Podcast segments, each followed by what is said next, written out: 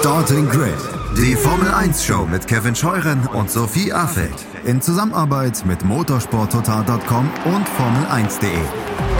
Keep racing auf meinsportpodcast.de. Einen schönen guten Tag und herzlich willkommen zu Starting Grid, eurem Formel 1 Podcast auf meinsportpodcast.de. Ich bin Kevin Scheuren. Wir haben einen neuen alten Weltmeister. Ja, Max Verstappen, der hat es geschafft. Am Samstag im Sprint ein Novum in der Formel 1. Aber es war ja eigentlich nur eine Frage der Zeit, bis der Niederländer diesen Erfolg eintüten wird. Wir werden heute auch über ihn sprechen. Wir werden aber noch viele andere bunte Themen haben rund um die Formel 1, rund um das, was da in Katar passiert ist. Ich bespreche das mit meiner Co-Moderatorin Sophie Affelt. Hallo Kevin. Und mit dem stellvertretenden Chefredakteur vom motorsporttotal.com, Formel1.de und de.motorsport.com, Stefan Ehlen. Hallo Stefan. Servus in die Runde. Ja, Katar. Es war eins der anstrengendsten Rennen physisch für die Fahrer. Das haben eigentlich alle gesagt. Und es gibt Fahrer, die sagen, wenn jemand sagt, er hätte das nicht anstrengend gefunden, der lügt. Ja, also wir haben es ja wirklich gesehen, Sophie unglaublich viele Fahrer, die mit Erschöpfungssymptomen zu kämpfen hatten, teilweise Fahrer, die sich übergeben haben in den Helm, die zusammengeklappt sind, als sie aus dem Auto ausgestiegen sind. Also echt krasse Szenen, muss man sagen. Wenn man das so von außen gesehen hat, war das schon schockierend. Ja, schon. Ich fand es vor allem relativ überraschend, weil das ja eigentlich so am Wochenende vorher gar nicht so ein wirklich großes Thema war. Und auch während des Rennens, also ja, wir haben natürlich schon viel, viele Piloten gesehen, die da ihr Visier mal kurz hochgeklappt haben, um ein bisschen äh, ja, ich würde jetzt sagen, frische Luft zu bekommen, aber so richtig funktioniert hat das ja auch nicht, aber zumindest mit der Intention, ein bisschen äh, Luft äh, sich zuführen ähm, zu können. Ähm, aber ich glaube, so das ganze Ausmaß hat man echt in der Tat erst danach dann mitbekommen, als man gesehen hat, wie Oscar Piastri da auf dem Boden des Cooldown Rooms lag, ähm, als man gehört hat, dass äh, ja, Esteban Ocon sich übergeben hat, ähm, wie man gesehen hat, wie Alex Albon zwei Minuten braucht, aus dem Auto auszusteigen. Du hast ja ein paar ähm, ja, Sachen eben auch schon angesprochen. Also das war schon, ja, war schon nicht, äh, nicht ohne. Ich meine, klar, bei 35 Grad nach Sonnenuntergang und für, ich glaube 75 oder 76 Prozent Luftfeuchtigkeit, ähm, ja, war das vielleicht sogar auch ein Stück weit zu erwarten. Ähm, generell kann es eigentlich gar nicht so überraschend kommen, wenn man im Oktober in Katar fährt. Aber wie gesagt, es war eigentlich bis zum, bis zum Rennen eigentlich wirklich kein Thema. Auch im Sprint war es ja jetzt nicht so große Ding, aber da kommt eben natürlich dazu, der Sprint, der war eben nur ein Drittel der Distanz und generell glaube ich, dass da einfach sehr, sehr viele Faktoren zusammengekommen sind an diesem Tag, die da halt eben dazu geführt haben. Wie gesagt, die Hitze und Luftfeuchtigkeit tut da bestimmt ihr Übriges, aber das haben wir ja in Singapur auch und da war das jetzt nicht so ähm, ganz in ihrem Ausmaß zu sehen. In Singapur gibt es natürlich mehr langsame Kurven, jetzt hier in Katar waren es halt sehr viele schnelle Kurven. Ähm, Nico Hülkenberg hat es danach auch gesagt, der Asphalt war ja, wurde ja neu verlegt, hatte wahnsinnig viel Grip, ähm, sodass die G-Kräfte natürlich auch nochmal höher waren. Ähm, die Pflichtboxenstops haben vielleicht auch nicht geholfen, ähm, die ja eingeführt worden sind aufgrund der Reifenprobleme, sodass man eigentlich eine Quali-Runde gefühlt nach der anderen gefahren ist. Und ja, das Track-Limit-Thema kann man vielleicht auch noch mit äh, reinbringen, weil auch da ähm, ist natürlich extrem hohe Konzentration erfordert, die da auch noch mit reinspielt. Und generell, dass es einfach ein Sprintwochenende war. Ähm, ich glaube, das zehrt generell auch einfach an den körperlichen Kräften. Also wirklich ganz viele Sachen, die da zusammenkommen. Aber ja, war schon ähm, überraschend, aber auch relativ schockierend dann im Nachhinein ähm, zu sehen, wie die da wirklich gelitten haben im Auto. Ja, ist ganz krass, Stefan. Ne? Also man hat ja immer so das Gefühl, diese Fahrer, die wir jetzt heute in den Autos sitzen haben, damals waren die Fahrer ja schon verhältnismäßig fit. Ja, dann kam irgendwann so die Zeit von Senna, Schumacher, als dann auch Fitnesstrainer wirklich dazu kamen, Pläne, also die Fahrer immer weiter, immer fitter wurden. Jetzt haben wir ja modernste Möglichkeiten, wie die Fitness auch gesteuert werden kann, auch von Formel 1 Fahrern, ganz wirklich explizites Training für das, was sie da leisten müssen ich glaube, so in dieser Extreme haben wir das noch nie erlebt. Ne? Also, dass die Formel-1-Fahrer wirklich so an ihr Limit geführt worden sind. Das zeigt ja auch erstmal, was das für Typen sind, die da diese Autos fahren, wenn das äh, 58, 59, 60 Runden im Grunde genommen wirklich eine Quali-Runde nach der anderen ist. Das ist eine Riesenbelastung. Ja, es zeigt, glaube ich, vor allem, es sind erstens Menschen, die da drin sitzen und keine Roboter. Und zweitens, es sind trotzdem Sportler, die leisten da richtig was. Ne? Und Sophie hat es gerade wunderbar erklärt mit allen Faktoren, die da so reinspielen. Die hohen G-Kräfte, die Hitze war gar nicht mal so sehr extrem. Da gab es schon wesentlich heißere Rennen. Aber eben diese Faktoren, die alle zusammengekommen sind, eine Quali-Runde nach der anderen und eigentlich Stress pur. Ich glaube, das das Stressige für den Fahrer war die Track Limits. Du musst die Strategie beachten und einfach bam, bam, bam, Runde für Runde. Und das ist das, was dann am Ende dabei rausgekommen ist, dass dann halt so viele so dermaßen körperlich und mental erschöpft waren. Und das ist das wohl Erschreckende. Also ich glaube, wenn man es geahnt hätte, man hätte wahrscheinlich irgendwie was dagegen unternommen, aber das war so nicht abzusehen. Und Sophie hat es, glaube ich, auch richtig gesagt. Insofern, dass das Sprintformat an diesem Wochenende gegolten hat, das hat das Ganze nochmal auf die Spitze getrieben. Plus die Pirelli-Verordnung mit den zusätzlichen Boxenstopps, weil du einfach nicht mehr zum Schonen gekommen bist. Normalerweise sind die Rennen ja schon so, es ergibt sich eine natürliche Pause, weil du Tempo rausnehmen musst durch die Reifen. Gab es jetzt halt alles nicht. Ne? Diese, diese Phase, dass sich die Reifen irgendwann mal erholen müssen oder so, das war einfach nicht vorhanden. Und dann ist es so extrem geworden, dass die Fahrer wirklich regelrecht ja fast abgeschmiert sind im Auto. Und das war ja sehr erschreckend, muss ich sagen. Allerdings, ja, es sind Sportler, die sind dazu ausgerichtet, dass sie diese Sachen machen und meistern können. Allerdings ist es im Prinzip ein bisschen auch so wie Colin Chapman, der früher gesagt hat, ein Rennauto muss halt so lange halten, bis das Rennen rum ist, dann kann es meinetwegen auseinanderfallen. Und bei den Formel-1-Fahrern ist es eigentlich auch so. Ja? Das müssen sie halt durchstehen, was auf dem Plan steht. Und das Rennen ist halt dann rum nach 300 Kilometern. Und das müssen sie halt schaffen. Sie müssen jetzt nicht zwei Renndistanzen packen. Das könnten sie vielleicht bei den Testfahrten ganz gut gebrauchen, aber das ist der Ausnahmefall. Insofern die maximale Belastung, die man an einem Rennwochenende haben kann, die hatten die jetzt in Katar und wahrscheinlich eben mehr aufgrund der Umstände. Ja, Sophie, in den sozialen Netzwerken bei TikTok und Co., da geht es ja echt heiß her jetzt seit dem Rennende gestern, muss man sagen, ne? weil jetzt alle diese Bilder hervorgekramt werden von einem Albon, von einem Stroll, von einem Piastri, können sie alle aufzählen, alle haben ja irgendwo ähm, in Anführungsstrichen gelitten. Ähm, Viele sagen, man hätte diesen Grand Prix canceln sollen, äh, weil absehbar war, dass das nicht funktionieren kann. Wenn ein Lance Stroll im Interview sagt, äh, ich hatte zwischendurch Blackouts, äh, mir ist schwarz geworden vor den Augen, er fährt da mit 300 km/h, ist es natürlich auch ein Riesensicherheitsrisiko. Kannst du dem was abgewinnen, ähm, dieses Feedback der Leute, dass man, dass man da irgendwie was hätte unterbinden sollen? Hätte man das überhaupt können, deiner Meinung nach? Nee, ich glaube eben nicht, aus den Gründen, die ich eben schon gesagt habe, dass es sich zumindest für mich, und ich habe jetzt nichts anderes gehört, ähm, dass sich einfach nicht so in dem krassen Ausmaß angedeutet hat. Ähm, wenn das so gewesen wäre und äh, vielleicht auch Fahrer oder Team ähm, Teammitglieder irgendwie ihre Sorgen vorher geäußert hätten, dann hätte man da sicherlich vielleicht zumindest nochmal drüber gesprochen, vielleicht auch nicht das Rennen ganz abzusagen, aber vielleicht beispielsweise zu verkürzen oder ähnliches. Aber das schien ja, soweit ich weiß, einfach überhaupt gar kein Thema gewesen zu sein. Und es ist natürlich jetzt die große Frage, okay, wie geht man damit jetzt in der Zukunft um? Ähm, ich habe jetzt auch nochmal nachgeguckt für nächstes Jahr, da ist ja Katar erst das Rennen am 1.12. Ähm, von daher ist das, glaube ich, da schon ein bisschen niedriger, die Temperatur im Schnitt. Ich hatte das mal nachgeschaut. Ich glaube, jetzt aktuell im Oktober sind es 31 Grad ähm, im, im, Durchschnitt und dann sind es, glaube ich, 21 im Dezember. Klar, Luftfeuchtigkeit wird auch nach wie vor noch relativ hoch sein. Ähm, ich hätte es ehrlicherweise auch hauptsächlich wegen der Formel 2 nachgeguckt, die ja auch da fahren soll im nächsten Jahr, die ja noch bei Tageslicht fahren. Ähm, von daher gut, natürlich auch kürzere Rennen, aber auch für die ist das bestimmt dann eine große Herausforderung. Aber ja, mit Sicht auf Katar wird das dann zumindest trotzdem ein bisschen einfacher. Ähm, ja, jetzt so mit Klimawandel und hin und her muss man natürlich generell gucken, gucken, wie sich alles ähm, entwickelt. Das ist sicherlich noch ähm, ein bisschen weg, das Problem, aber auch die Formel 1 wird es eventuell irgendwann ereilen. Und das Problem ist halt, ich meine, wir sehen es ja jetzt auch beim Fußball oder es gibt es beispielsweise auch beim Tennis, dass es so eine Heat-Policy gibt, ja, einfach irgendwie eine Regel, ähm, wenn es zu heiß wird, dass du eben eine Trinkpause machen kannst oder irgendwie beim Tennis nach dem Satz mal ähm, zehn Minuten Pause hast oder so. Das, das geht bei der Formel 1 eben schlecht, weil du kannst ja schwer irgendwie das Rennen unterbrechen, ohne es zu neutralisieren. Es ist auch nicht so einfach, mal an die Box zu fahren und neue Flüssigkeit irgendwie irgendwie ins Trinksystem äh, füllen zu lassen. Also es ist ja anders als irgendwie Radfahrer oder Skifahrer, die das dann mal so ähm, on the fly irgendwie zu sich nehmen können, weil der Betreuer da was in die Hand gibt. Von daher, ja, ist eine sehr, sehr gute Frage, wie man da in der Zukunft mit ähm, umgehen soll. Ich habe da jetzt noch keine Patentlösung bereit, aber ich denke mal, man wird sich schon ein bisschen ähm, damit beschäftigen. Aber man muss natürlich auch dazu sagen, noch betrifft es jetzt nicht allzu viele Rennen, aber ja, ähm, wenn das ein Dauerzustand irgendwann werden sollte, auch äh, in Katar, dann ist das natürlich ähm, schon was, worüber man diskutieren muss.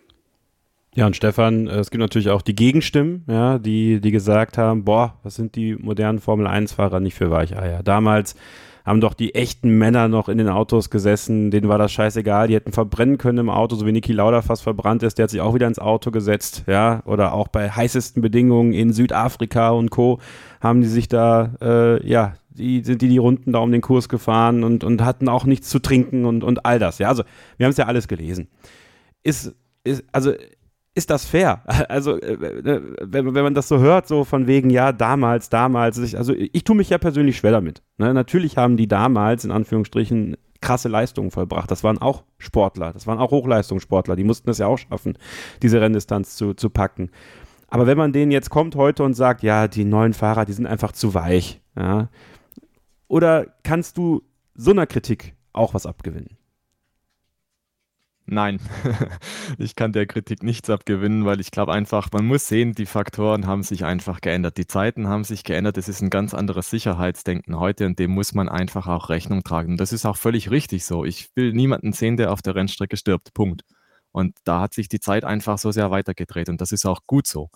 Und also ein Stück weit ist es natürlich wie früher die Verantwortung des Einzelnen zu sagen, ich mache da nicht mit, ich steige da aus wenn es mir zu heiß wird, lasse ich es bleiben. Niki Lauda hat es damals zum Beispiel auch gemacht, in Fuji, Regenrennen 1976, alles bekannt. Er hat gesagt, nee, will ich nicht, ich mache es nicht. Das steht jedem frei, kann jeder sagen. Aber der öffentliche Druck ist, glaube ich, heute ein ganz anderer als damals. Weil du wirst eben schnell abgestempelt als, schau mal her, der feine Herr steigt aus, kriegt ein Millionengehalt, aber dann zieht er dieses Rennen nicht durch, obwohl er ein bisschen schwitzen muss und so. Und ich glaube, das ist eine völlig falsche Wahrnehmung. Ja? Das sind immer noch Menschen, die da drin sitzen. Ja, die machen das freiwillig, die werden sehr gut bezahlt, aber trotz allem, sie sind nicht da, um zu sterben. Das sind keine Gladiatoren, ne? die äh, für uns hier Brot und Spiele machen und so. Das ist, glaube ich, nicht das Richtige, wie wir das heute betrachten sollten. Und trotzdem muss man sagen, muss man diese Herrschaften, die das auch machen, kritisieren. Und das muss auch erlaubt sein, weil wenn du jetzt einfach davon ausgehst, ein Esteban Ocon bricht nach einem Viertel der Renndistanz in seinen Helm. Dem geht's nicht gut. Also definitiv nicht. Der Mann sollte bei 300 km/h kein Rennauto bewegen, der sollte auch bei 250 keins bewegen und bei 200 nicht. Der Mann gehört aus dem Rennen. Aber wenn du ihn dann hörst nach dem Rennen, wie er sagt, naja, ähm, aufgeben war quasi keine Option. Da muss man mich schon äh, killen, damit ich nicht aufgebe oder damit ich das Rennen nicht beende. Ähm, da muss ich sagen, manchmal muss man die Sportler auch vor sich selbst schützen. Und da wären in meinen Augen die Teams gefragt, dass sie einschreiten und sagen, nee, du hörst jetzt auf, so geht es nicht weiter. Oder in nächster Instanz die Formel 1 oder der Weltverband. Ich meine, der Weltverband schreibt sich auf die Fahnen, Action for Road Safety zu machen, wirbt dafür, dass die Straßen sicherer werden sollen, dass man sich im Allgemeinen dafür einsetzt, ein besseres Miteinander zu haben und vor allem, dass die Sicherheit oberste Prämisse ist. Und dann lässt man die Jungs machen, die schier im Auto kollabieren und sagt, ist alles in Ordnung, passiert da gar nichts. Ne? Und hinterher stellt sich raus, die hatten Blackouts äh, die wären fast abgeflogen, die sind nicht mehr Herr ihrer Sinne. Da muss ich sagen, da passt eins und eins einfach nicht zusammen und da gibt in meinen Augen nicht mehr zwei. Also, wenn es die Fahrer selber nicht wissen oder wahrhaben wollen, dass es vielleicht so nicht geht, dann muss irgendjemand einschreiten. Und das ist das, was ich zum Beispiel auch bei den Motorradjungs kritisiere, wenn die sich frisch operiert haben lassen, wenn die noch alle äh, gebrochenen Knochen im Leib haben und das noch nicht mal wieder richtig zusammengewachsen ist, die halb zusammengeflickt wurden und dann wieder aufs Bike springen und dann vielleicht schon wieder einen Unfall bauen. Das ist nicht gesund und das kann nicht die normale Erwartungshaltung sein. Keiner von uns würde auf die Idee kommen, mit gebrochenen Knochen ein Rennauto zu fahren. Das sollten auch die Profis nicht machen, weil es einfach nicht gesund ist und nicht vernünftig. Und dementsprechend muss man wegkommen von dem Weichei-Gedanken und sagen, hey, es ist einfach nur sinnvoll, dass man da Pause macht. Jeder muss sich regenerieren, jeder braucht einfach dann die Pause man muss es ein Stück weit auch akzeptieren, dass man als Mensch gewisse Grenzen hat. Und ich glaube, so nach und nach setzt sich das im Profisport auch ein bisschen durch. Man kennt es beim American Football zum Beispiel, dass sich da gerade, was das Thema Gehirnerschütterungen angeht, eine neue Denkweise durchsetzt. Oder auch NASCAR hat da ein ganz anderes Protokoll inzwischen. Und ich glaube, die Formel 1 muss da wegkommen von diesem Ding. Wenn ich jetzt hier aufgebe, bin ich ein Weichei. Und insofern fand ich es bewundernswert, wie Williams zum Beispiel mit Logan Sargent umgegangen ist und gesagt hat, hey, als der gemeldet hat, mir geht es irgendwie nicht gut und ich, ich fühle mich nicht so toll. Dass sie gesagt haben, ist in Ordnung, wenn du aufhören willst, es ist überhaupt keine Schande, du kommst einfach an die Box, wir stellen das Auto ab. Man hat dem Fahrer also klar signalisiert, mach's, wenn du so denkst, es ist völlig okay. Und man hat den durch den ganzen Prozess durchgeleitet. Und auch James Walls als Teamchef hat sich eingeschaltet und hat gesagt, du komm, wir lassen es besser. Wir sollten auf dich schauen, du hast die Priorität und nicht irgendwie jetzt ein Rennen oder so. Und er selber hat dann irgendwann ja mal gesagt, okay Leute, ich lasse es. Und da muss ich sagen, das ist für mich nicht äh, Weichei, dass er aufgehört hat, sondern im Gegenteil, großen Respekt, dass er gesagt hat, nee, ich packe das jetzt nicht. Und bevor irgendwas passiert, ich, ich riskiere jetzt nichts für P17 oder P16 oder was auch immer das dann war, sondern dass er gesagt hat, nee, ich lasse das jetzt. Und dafür gebührt ihm meiner Meinung nach nicht Schimpf und Schande, sondern eigentlich großen Applaus. Ja, und Williams auch. auch. was zur ja. Weichbei-Debatte kurz ergänzen Ja, Kevin, bitte. sorry. Immer, immer, immer. Also Ich finde es ja auch so, also die aktuelle Generation an Fahrern, das ist ja vermutlich auch die, die so mit am besten auf die Formel 1 vorbereitet ist oder so gut wie vielleicht keiner zuvor. Vor allem natürlich auf mentaler Seite, was halt dazu genommen hat die letzten Jahre, aber auch auf physischer Seite, weil es halt alles so hoch professionalisiert ist inzwischen mit den ähm, ja, Coaches, die da jeder an der Seite hat, die das Jetlag irgendwie managen, die Ernährungspläne schreiben, die ähm, Fitnesspläne schreiben etc. Und ähm, ich glaube, wenn die nicht durchhalten, dann heißt das schon auch was. Und das war ja auch kein Einzelschicksal, wo man das jetzt irgendwie auf mangelnden Fitnesszustand von einem Fahrer irgendwie hätte schieben können. Klar, manche sahen noch ein bisschen fitter aus als andere, aber es gab ja wirklich keinen, der danach sich hingestellt und gesagt hat, ja, also ja, eigentlich, mir geht's jetzt super, ich könnte jetzt gleich nochmal ins Auto steigen oder irgendwas in die Richtung. Und äh, außer Sargent haben ja trotzdem auch das Rennen alle zu Ende gebracht, ähm, was jetzt auch nicht heißt, dass der ein Weicher, ist, auf keinen Fall. Das, da schließe ich mich ähm, oder dem, was äh, Stefan gesagt hat, auch komplett an. Aber ähm, ja, ich glaube, es darf halt einfach kein, kein Risiko sein. Ähm, Sobald es gefährlich wird, muss man sich da eben was überlegen. Aber für mich hat es auch nichts, nichts mit Weicheisei zu tun. Ähm, ja, auch wenn es jetzt vielleicht für manche so aussah, aber äh, ich glaube, die, die sind schon relativ fit, die Jungs, und das war einfach sehr, sehr hart. Muss es da quasi, und, und da gehe ich bei euch beiden komplett mit. Also ich äh, fand auch den Funkverkehr zwischen Logan Sargent, seinem Renningenieur, extrem beachtlich. Ähm, auch was gerade vom Renningenieur kam, ne? weil Sargent hat noch immer so aufgeschrien, so dieses, ah, so weil er sich so geärgert hat, dass er jetzt abbrechen muss und dann sagte der Renningenieur nochmal, ey, es ist keine Schande, du musst dich nicht schämen, es ist alles in Ordnung. Also du bist, fährst wieder Auto in zwei Wochen und dann ist gut. Und ähm, wenn ich dann aber höre, dass Lance Stroll äh, im Interview danach sagt, er hätte Blackouts gehabt, also da komme ich ja nicht drauf klar. Das ist ja das, das ist wie mit diesem Elektroschock von Fernando Alonso, wo wir einfach nicht wissen, was da wirklich passiert ist damals in, in Barcelona. Ähm, und, und Lance Stroll erzählt uns da was von Blackouts im Auto bei, bei 300 plus kmh. Da frage ich mich halt, Stefan, müsste es dann nicht sozusagen Wellness-Check-ins geben bei so einem Rennen? Also, dass man sagt, ab einer gewissen Temperatur, ab einem gewissen Pegel sozusagen, müssen die Fahrer äh, oder müssen die Teams alle wegen meiner jede Viertelstunde irgendeine Sicherheitsfrage im Grunde genommen stellen, um sicherzustellen, dass der Fahrer bei Sinnen ist. Weil es, es geht ja nicht nur darum, welcher Gefahr er ausgesetzt ist damit, wenn ihm da was passiert. Es geht auch um die anderen Fahrer, es geht um die Streckenposten. Er könnte ja theoretisch einfach durch so ein Mundloch düsen und äh, reißt da die Streckenposten um, weil er irgendwie ohnmächtig geworden ist. Also das ist halt was, wo ich mich frage, wäre das nicht eine Möglichkeit, um, um so dieses System zumindest schon mal so ins Laufen zu bringen, dass man das Gefühl hat, ähnlich wie bei einem, bei einem äh, Spieler, der eine Kopfverletzung hat, du hast American Football gerade in, ins Spiel gebracht oder auch den Fußball, ne, dass man ihm halt in die Augen guckt. Das kannst du halt bei einem Formel-1-Fahrer nicht, weil der Helm äh, vor einem ist. Aber dass man Mittel und Wege findet, zu sagen, okay, ähm, ähnlich wie ein Lokführer, der immer wieder so, ein, so einen Taster betätigen muss, dass er noch bei Sinnen ist und fährt, so müsste es beim Motorsport halt auch sowas geben, dass halt klar ist, der ist bei Sinnen und der weiß, was er gerade tut. Generell ja, glaube ich, wäre definitiv richtig, weil es ist einfach saugefährlich. Ne? Und also das, was, was, was Stroll geschildert hat und auch was George Russell gesagt hat, der war auch kurz vor der Ohnmacht, hat er ja mehrfach dann betont. Das darf nicht sein, um Gottes Willen, ja. Und du hast recht, das Lokführerbeispiel ist, glaube ich, sehr passend, weil ich glaube, im ICE ist es so, dass die alle 30 Sekunden ein Pedal drücken müssen. Zumindest alle 30 Sekunden irgendwie signalisieren, ich bin noch da, ich bin im Vollbesitz meiner geistigen, körperlichen Kräfte ist vielleicht auch ein bisschen schwierig umzusetzen in der Formel 1, weil ich kann mir auch gut vorstellen, dass das so eine Art Automatismus dann wird und man drückt halt irgendwie einen Knopf am Lenkrad oder was auch immer. Und äh, das geht einfach so mit, ohne dass man vielleicht groß über nachdenken muss oder ohne dass das jetzt alle Schaltzentralen da oben mit einschließt. Aber ganz grundsätzlich wäre das wahrscheinlich nicht verkehrt, wenn man dann bedenkt, dass da ein Lance Stroll wirklich so drin hängt, dass er vielleicht wirklich kurz weg war. Da reicht ja wirklich eine Millisekunde und die Katastrophe passiert. Also die Formel 1 hat da ja auch schon Sachen unternommen in diese Richtung. Ne? Es gibt biometrische Handschuhe, man überwacht den Fahrer durchaus. Und vielleicht lässt sich sowas anhand von Daten auch erkennen. Aber ganz ehrlich, Kevin, ich bin mir nicht sicher, ob es diese technischen Maßnahmen überhaupt braucht, wenn es einen gesunden Menschenverstand gibt, der dann auch eingesetzt wird. Also das wäre halt meine Prämisse, dass ich als Weltverband sage, hey Freunde, es ist schön und gut, was ihr hier macht und ihr seid alle freiwillig da, ja, aber die Gesundheit, die hat bitte Priorität. Und wenn wenn ein Fahrer nicht dazu in der Lage ist, im Eifer des Gefechts, Adrenalin und was auch immer einzuschätzen, was mit ihm und seinem Körper passiert, dann muss es jemand geben in seinem Umfeld, der das für ihn entscheidet und entscheiden kann. Ja, also dann muss das Team irgendwie sagen, nu, das reicht nicht, wir drosseln dich runter, wir holen dich an die Box oder was auch immer. Aber dann muss jemand einschreiten. Und ein Fahrer muss dazu angehalten sein, sowas auch zu schildern. Es kann nicht angehen, dass da einer in den Helm bricht und dann einfach weiterfährt und das vielleicht erst hinterher dann sagt, haha, ich habe übrigens in Runde 12 gekotzt und, äh, und bin dann aber trotzdem noch durchgefahren. Das geht nicht.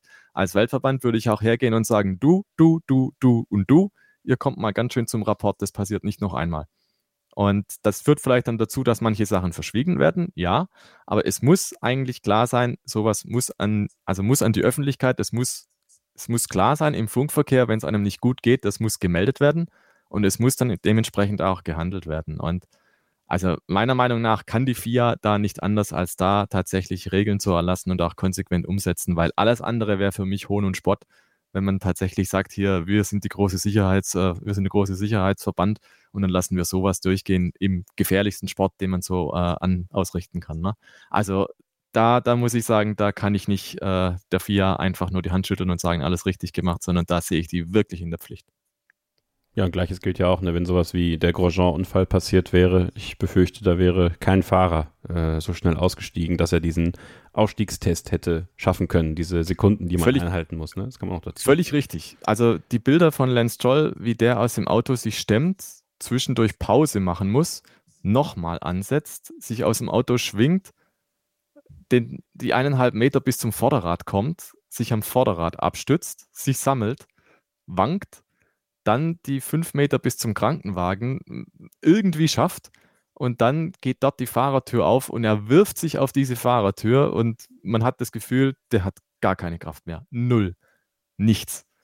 Wie soll der aus einem Wrack aussteigen nach vielleicht einem, keine Ahnung, 250 km/h Unfall, Leitplanke durchbohrt oder so? Der kommt da nicht raus. Also da, da gehe ich jede Wette ein, dass das nicht funktioniert hätte. Und das ist in höchstem Maße bedenklich.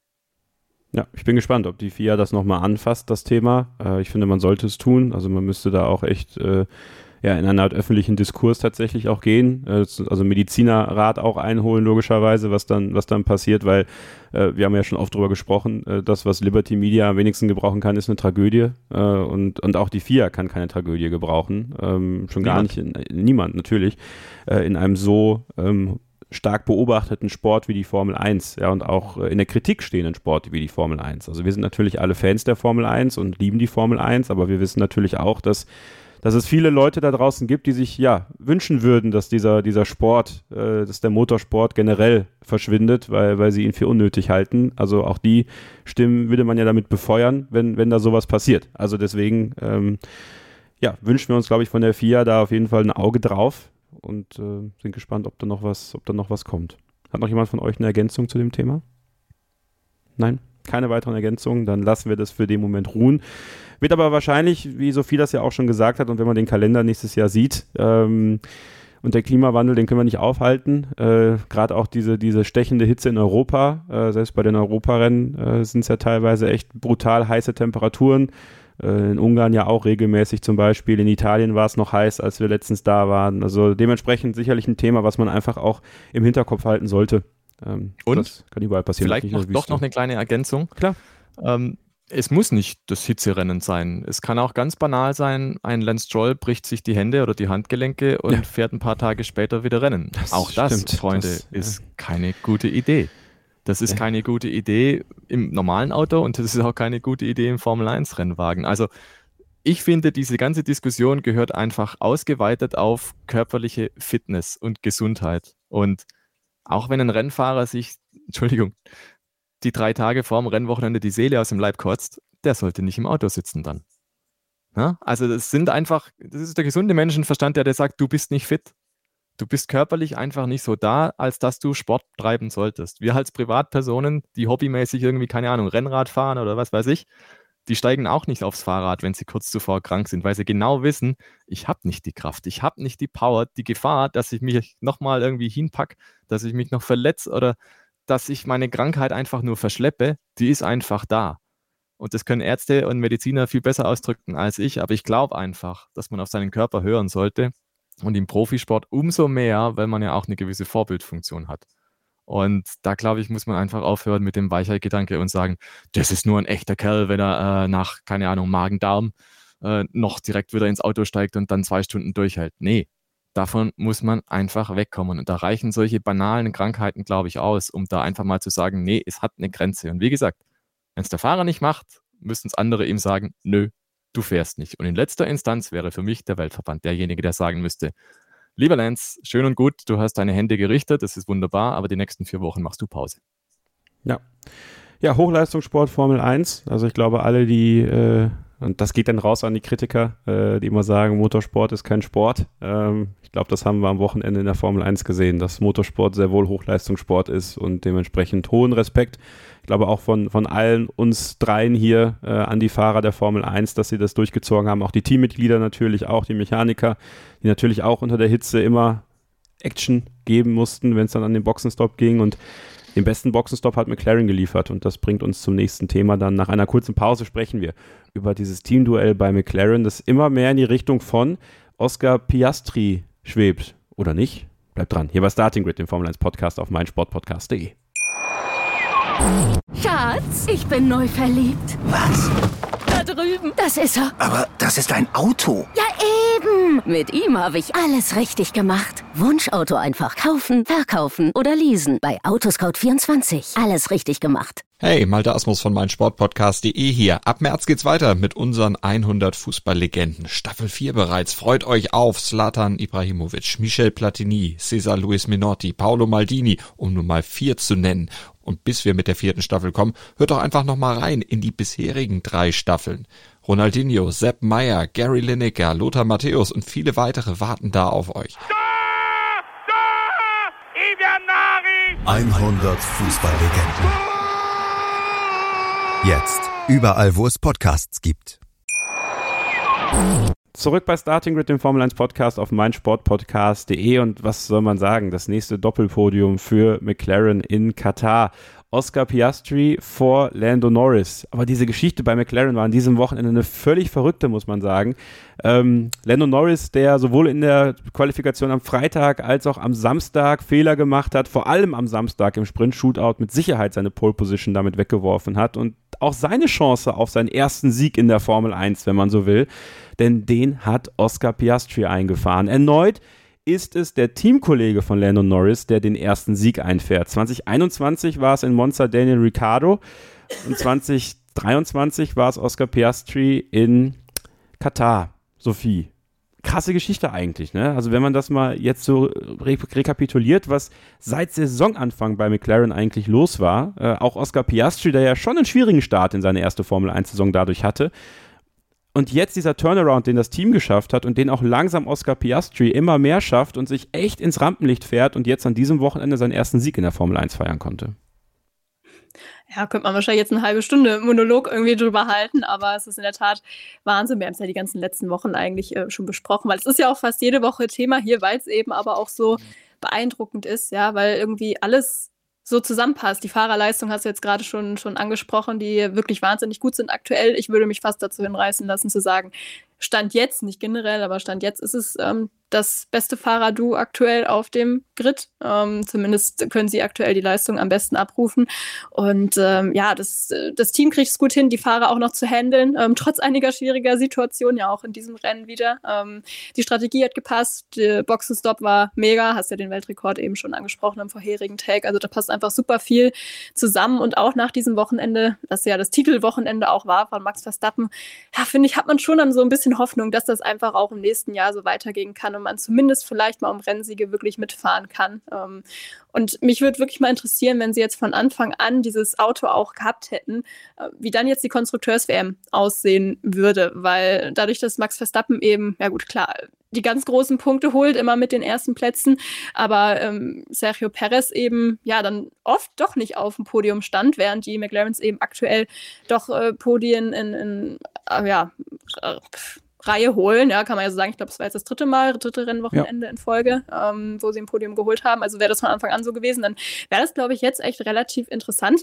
War jetzt nicht so, aber wie gesagt, für fürs kommende Jahr hoffe ich mir da schon, dass es ähm, relativ eng wird und gerade mit den Fahrern, ähm, ja, es ist natürlich wahnsinnig spannend. Großer Respekt vor Oscar Piastri, auch natürlich für dieses Wochenende auf einer Strecke, die er noch nicht kannte, ähm, nur ein freies Training auch hatte, das auch mit schweren Bedingungen und da dann auch gleich wieder ähm, ja, auf Augenhöhe mit Norris zu sein, ist natürlich Wahnsinn. Ich glaube, dass Norris insgesamt der schnellere Fahrer war, trotzdem an diesem Wochenende. Aber der Unterschied war eben, dass Piastri keine Fehler gemacht hat, abgesehen von dem Track-Limit-Verstoß am Freitag. Und ja, Lennon Norris eben zu viele, du hast sie eben auch schon aufgezählt. Und die haben eben einfach schwerer gewogen. Und ich glaube, das hat jetzt am Ende den Unterschied gemacht. Aber das wird ihn auch weiter anheizen, da bin ich mir ganz sicher. Und deswegen wird es, glaube ich, auch in dieser Saison wirklich noch sehr, sehr spannend, was auch die beiden angeht. Genau, das bringt uns nämlich zu dem Thema, was ich eigentlich anschneiden wollte, nämlich Lando Norris Umgang mit Fehlern. Der Boxenfunk von ihm am Wochenende war teilweise sehr hart zu sich selbst. Er war hart zum Team, ähm, vor allem am Sonntag, als es um die Teamorder ging. Da können wir dann gleich noch drüber sprechen. Aber primär soll es mir jetzt darum gehen, ist Lando Norris zu hart zu sich selbst. Und da ziehe ich natürlich auch Charles Leclerc mit rein, ja, weil wir hatten es auch bei Charles Leclerc schon häufig in der Vergangenheit, wenn er Fehler gemacht hat, ist er sehr hart zu sich selbst am Funk gewesen, hat sich sehr, ich will nicht sagen unter den Scheffel gestellt, aber ne, I'm stupid, ne, das ist, kennen wir ja alle noch aus Baku damals. Ähm, jetzt Lando Norris, I'm fucking shit oder sowas, was er gesagt hat. Also ich bin, ich bin scheiße, so, ich hab's nicht hinbekommen, wieder Fehler gemacht. Und ich frage mich dann schon, Stefan, gerade bei diesen Fahrern, die ja diese hohe Veranlagung haben, ne, wie Lando Norris, wie Charles Leclerc, und dann siehst du einen Oscar Piastri, der zwar auch Fehler macht und sich natürlich ärgert am Funk, aber dann wesentlich weniger, auch in den, in den Rennen zuvor. Du hast nicht das Gefühl, dass er sich so richtig runter macht am Funk, so vor der ganzen Öffentlichkeit und sowas. Und ich habe immer so ein bisschen das Gefühl, dass das psychologisch schon gut ist, dass man Fehler eingesteht, seine eigenen Fehler eingesteht, weil das ist erstmal der erste Schritt zur Besserung immer. Aber ich glaube, es bringt wenig, wenn du dich halt im Boxenfunk halt so runterputzt, dass die ganze Weltöffentlichkeit sozusagen sieht, wie, wie, wie sehr du dich über dich selber ärgerst. Und das gibt ja natürlich auch der Konkurrenz irgendwo Feuer, wenn sie dann eben kühler ist als du, so wie Oscar Piastri und eben die Fehler nicht macht, dass du auf einmal in so einen Strudel gerätst, in den auch Charles Leclerc ja immer wieder gerät, dass du einfach immer mehr Fehler machst und dann vielleicht irgendwann glaubst, dass du scheiße bist. Ja, obwohl du eigentlich gar nicht bist. Ich halte das für eine Gefahr, Stefan. Wie siehst du es? Sehe ich auch so und ich finde tatsächlich, Oscar Piastri macht es extrem clever. Der denkt sich sein Ding, glaube ich schon. Ne? Der weiß ganz genau, okay, da hat es jetzt nicht ganz gepasst hier und da, da muss ich noch irgendwie was nachlegen, aber der macht es nicht so plakativ wie jetzt ein Lando Norris oder ein Charles Leclerc, sondern dem dem nimmst du das einfach so ab, ja, das passt jetzt und das, was nicht gepasst hat, das schaut er sich in Ruhe an.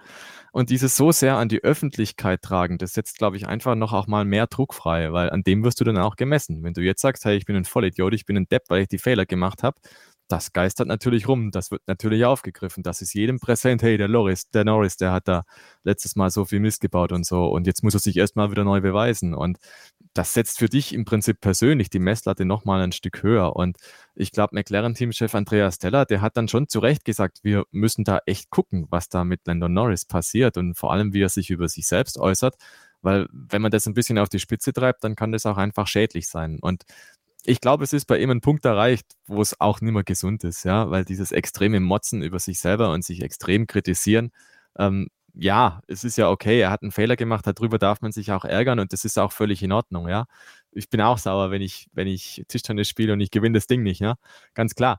Aber, aber ich glaube, dieses übertriebene Selbstkasteien, was er da macht oder wie es auch Charles Leclerc macht, das führt im Endeffekt zu nichts. Und ha, man hat irgendwie das Gefühl, er verrennt sich da auch ein bisschen. Und ich habe auch den Eindruck, je mehr Zündstoff da im Team gerade drin ist, umso mehr legt Norris danach. Und auch Charles Leclerc hat den Hang dazu, wenn es gerade nicht läuft, dass er dann doch nochmal eine Schippe drauflegt und nochmal härter mit sich selber umgeht. Und bin mir nicht sicher, ob das das richtige Ventil dann ist, sondern ob man es nicht so machen müsse wie Oscar Piastri, der einfach sagt, da, ja, der, der strahlt für mich manche möchten jetzt wahrscheinlich sagen, der, der ist ein bisschen ein Langweiler, weil er halt Emotionen weder in die eine noch in die andere Richtung groß transportiert. Aber damit macht er sich auch nicht so angreifbar. Damit macht er sich nicht so verwundbar. An, an Norris und an Leclerc, die das Herz so auf der Zunge tragen, da sind halt die, die Schwankungen so extrem. Ne? Also von dem brutalen Hoch, wenn es läuft, bis zu diesem unheimlichen Tief Dabei ist es die Schwankung vielleicht gar nicht so sehr. Dabei ist es vielleicht nur der kleine Fehler, der kostet dann den Startplatz. Okay, der kostet dann die Pole Position im Sprint oder im,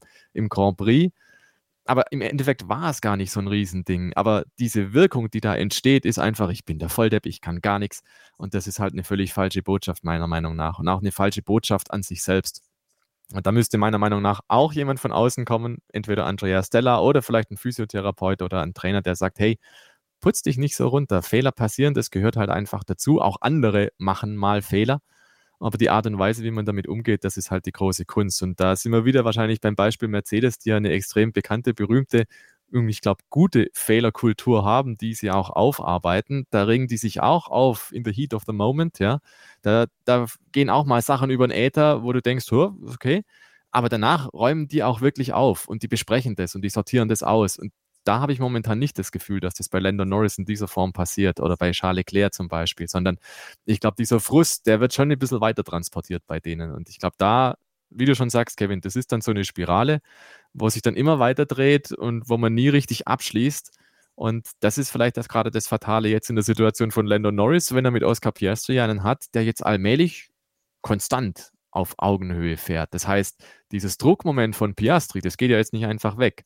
Und dann kommt der eigene Druck noch dazu, der Druck, die Erwartungshaltung von McLaren und von aller Welt, die sagt, hey, der Norris ist eigentlich viel besser, im Rennen war er eigentlich auch schneller. Ähm, da kommt jetzt auf einmal ganz schön viel zusammen, was er dann bringen muss. Und dann Piastri kann sich sagen, hey, ich bin der Rookie, ich muss mir nichts beweisen. Wenn es klappt, ist super, wenn nicht, dann arbeite ich an mir. Und diese Einstellung, glaube ich, ist eigentlich die bessere und die gesündere, weil damit hat er automatisch Luft nach oben und kann sich immer wieder positiv überraschen.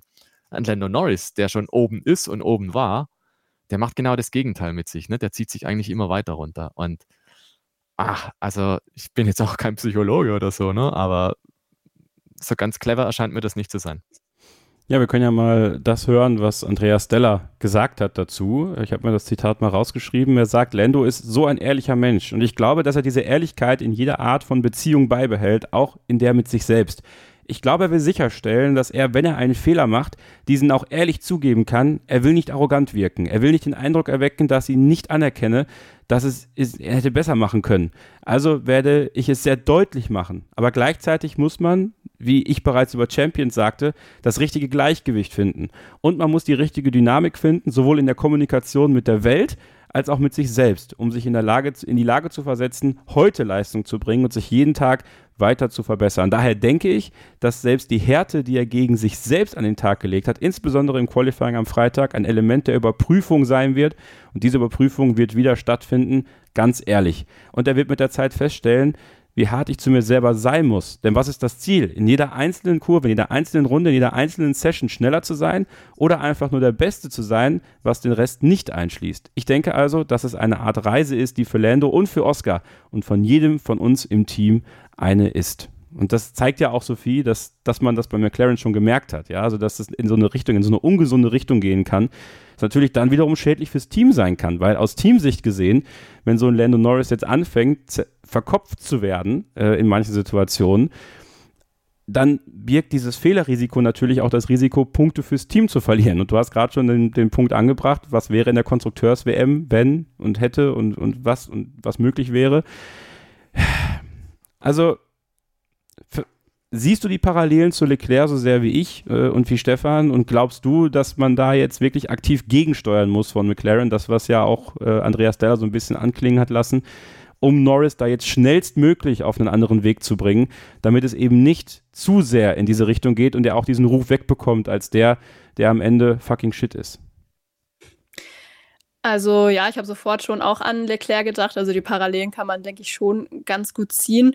Ich habe allerdings dann auch an den äh, Stammtisch ähm, mal gedacht, den ihr hattet auf Formel1.de auf dem YouTube-Kanal, ähm, wo Bea da auch zu Gast war. Und ich meine, da war das auch Thema, diese, ähm, ja, diese harsche Selbstkritik von Charles Leclerc an ihm selbst, wo Bea dann meinte, ja, nee, das, das hat überhaupt keinen negativen Einfluss, der kann damit um und äh, das befeuert ihn, äh, befeuert ihn nur so nach dem Motto, also dass das für Charles Leclerc jetzt ähm, aus seiner Sicht kein großes Problem ist. Ähm, aber jetzt hast du das lange Zitat natürlich schon vorgelesen.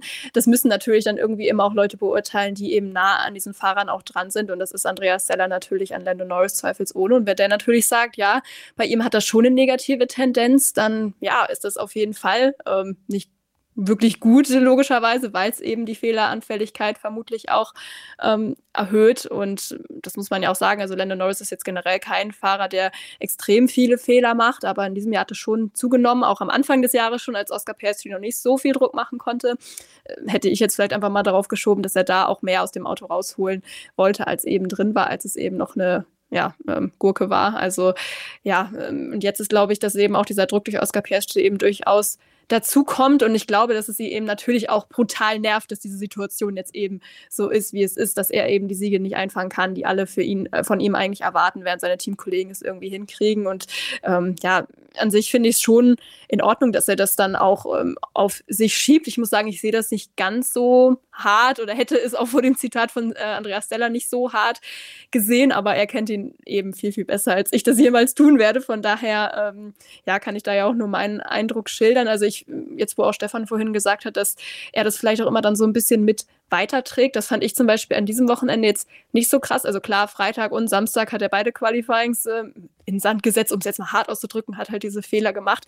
Aber ähm, andererseits hat er eben Samstag auch aus seinen Fehlern gelernt für Sonntag und da eigentlich ein ziemlich fehlerfreies Rennen äh, gefahren, wenn ich, äh, also mir fällt jetzt zumindest kein Fehler ein. Von daher, ähm, ja, sehe es eigentlich alles nicht so dramatisch. Ich glaube, es kommt halt einfach darauf an, wie sehr man es dann wirklich in sich reinfrisst äh, und wie schnell man dann aus diesem Loch eben auch wieder rauskommt. Und ich habe aktuell eben noch nicht das Gefühl, dass Lando Norris da irgendwie in einer Negativspirale landet. Klar, es gab, glaube ich, diese Qualifying-Pressekonferenz auch am Samstag nach dem Sprint-Qualifying, wo ähm, Tom Clarkson, der Moderator, ihn auch gefragt hat, ja, was macht es im Auto eigentlich so schwer für dich, ähm, deine optimale Leistung dazu bringen, wo er auch nur meinte, ja, nicht genug Talent oder so war, glaube ich, irgendwie das Zitat. Ähm, also das sah schon, auch wie er es gesagt hat, das hat schon ein bisschen wehgetan, das anzusehen, muss ich ganz ehrlich sagen. Aber es haben, habe ich auch auf Social Media gesehen, viele auch ähm, negativ aufgefasst im Sinne von, dass er sich damit nur aufspielen will und äh, Aufmerksamkeit erhaschen will oder Mitleid oder wie auch immer. Also ich glaube, es, ähm, ja, ich glaube, bei vielen kommt es auch so an, als wäre das gar nicht so richtig ehrliche Kritik an sich selbst, ähm, sondern vielleicht, dass er das auch eher so ein bisschen nutzt, um auch zu sagen, ja, eigentlich wäre ich ja schon deutlich besser als XY, aber ich konnte es jetzt eben nicht zeigen wegen meiner Fehler und äh, ja, äh, ganz schwer zu beurteilen. Also glaube ich jetzt persönlich nicht, dass das unbedingt so ist, aber äh, aktuell sehe ich da jetzt noch kein großes Problem, aber ich sehe es auf lange Frist, äh, auf lange Frist, auf lange Sicht schon auch wie äh, Stefan. Ähm, ich glaube, dass Oscar Piastri durchaus ähm, stark davon profitieren wird, dass er eben so cool bleibt und Lando Norris eben seine Emotionen auf Dauer schon im Griff bekommen muss, was aber nicht nur ähm, ja, in Bezug auf jetzt die ähm, negativen Emotionen gilt jetzt äh, auf seine Fehler, sondern ähm, auch bezogen einfach auf Ärger über Strategien oder Teamorder-Geschichten etc. Ich glaube, da muss er schon noch ein bisschen ruhiger werden, aber mein Gott, so weit ist er jetzt auch noch nicht. Ähm, der wird nie so ruhig sein wie Oscar Piastri, da bin ich mir relativ sicher, weil er einfach ein emotionaler Typ ist, aber so ganz schwarz malen würde ich deswegen jetzt auch noch nicht. Aber es ist schon interessant, weil ich glaube, es lässt unterschiedliche Interpretationen zu. Du hast gerade auch schon ein bisschen angesprochen, man kann es auch ein bisschen als Arroganz auslegen, wenn er dann mhm. sagt, hey, eigentlich wäre ich der Pollmann gewesen ne, am Samstag, dann hätte ich vielleicht auch die Rennen gewonnen. So nach dem Motto ist es ja schon ein bisschen, ich rück mich mal in den Vordergrund und eigentlich wäre ich schon der Held hier. Ne? Und die anderen Nasenbohrer, die haben nur jetzt, weil ich halt so ein paar Schnitze drin hatte, dann diese Sachen so gemacht, wie es gemacht wurde. Und ja, also es gibt da die unterschiedlichsten Blickwinkel, glaube ich. Und ich glaube trotzdem, dass er es ein Stück weit mit sich trägt, die ganze Geschichte, auch wenn er im Rennen am Sonntag eine gute Leistung hatte er durfte halt nicht. Das war dann die Konsequenz. Und dadurch, dass McLaren gesagt hat, hold positions und du bist jetzt der Dritte und der Oscar ist der Zweite, dadurch hat er im Prinzip ja nochmal eins auf den Deckel gekriegt und er war ja dann auch etwas patzig am Funk. Also da hat man, glaube ich, schon gemerkt, das hängt ja alles miteinander zusammen. Und es ist nicht so, dass er am Sonntag einfach sagen konnte, gut, ich war heute das Schnellste, alles prima, alles toll. Nee, so ist es eben nicht. Also diese Sache hat er dann schon ein Nachspiel gehabt, dass er es eben davor im Qualifying und im anderen Qualifying versaut hat. Also so, so einfach abschütteln sehe ich nicht, dass Lando Norris das kann. Und ich glaube, er hat anders als Oscar Piastri das Problem, als er halt da in der Anfangszeit bei McLaren war, naja, mit Daniel Ricciardo, da hatte er halt relativ leichtes Spiel, muss man leider sagen. Ne? Da kam er nie in die Situation oder sehr selten in die Situation, äh, dass er da mal im Vergleich wirklich schlecht aussah, weil Daniel Ricciardo einfach, ja, außer Form war, völlig außer Form war und Lando Norris im Prinzip mit Leichtigkeit dieses Teamduell gerockt hat. Und das ist jetzt halt eine völlig andere Situation und insofern sehen wir jetzt gerade auch einen anderen Lando Norris oder eine andere Art und Weise, mit, wie er mit dieser Situation umgeht. Ja, man kann ja trotzdem sagen, vier Plätze beim Start zu verlieren, ist jetzt auch nicht so gut. Also, also der Start war jetzt nicht ideal von ihm, muss man, muss man fairerweise anerkennen. Und ja, diesen Punkt, Stefan, du bringst ihn ja wunderbar rein. Ne? Man kann es ihm als Arroganz auslegen, weil er denkt, dass er eigentlich vorne sein muss. Und ich glaube, das denkt er auch. Also, äh, wenn man jetzt äh, ein Jugendwort nehmen würde, seine, seine Antwort, die war schon sass. Ja, äh, also die er da gegeben hat in der, an dem Boxenfunk, als es um die Teamorder ging, das war schon, also in der Formulierung sehr mutig auf jeden Fall äh, und sehr forsch. Und ich glaube halt auch tatsächlich, dass da was dran ist. Das Problem ist ja, Stefan, da läuft ihm jetzt ein junger Australier plötzlich den Rang ab. Also eigentlich dachten wir ja alle, äh, Norris ist der Zach Brown Boy schlechthin, äh, wird eigentlich bis zum Weltmeistertitel gepusht von ihm, so gut es geht. So, jetzt haben wir den einen Fall. Oscar Piastri ist ein extrem guter Rookie ähm, man darf aber trotzdem nicht vergessen, Oscar Piastri hatte sehr viel Training. Ja? Also da kommt jetzt keiner in Formel 1 Auto, der nie ein Formel 1 Auto gefahren ist. Der hatte zehntausende Kilometer mit Alpinen auf verschiedenen Rennstrecken. Ähm, so, trotzdem musst du es ja erstmal bringen, ja, auch wenn du Vorbereitung hast. Also Nikita Mazepin hatte auch viel Vorbereitung in einem Formel 1 Auto, hat es aber nicht so gebracht wie jetzt Oscar Piastri, mal so als Gegenbeispiel, also extremes Gegenbeispiel aus den letzten Jahren. Dann verlängert man bei McLaren mit Oscar Piastri bis 2026. Du bist aber dauerhaft in der Verlosung bei Red Bull zu fahren. Du bist dauerhaft in der Verlosung woanders zu fahren. Dein Vertrag endet 2025. Das heißt, was sich jetzt entwickeln wird, meiner Meinung nach, ist gerade in der Saison 24 ein extremer Positionskampf bei McLaren, weil dieses Pendel wird halt meiner Meinung nach, wenn Norris jetzt nicht bis Ende der Saison Piastri extrem den Daumen drauf drückt im nächsten Jahr immer weiter im Ernstfall Richtung Piastri schwingen und dann hast du halt ruckzuck das Team verloren.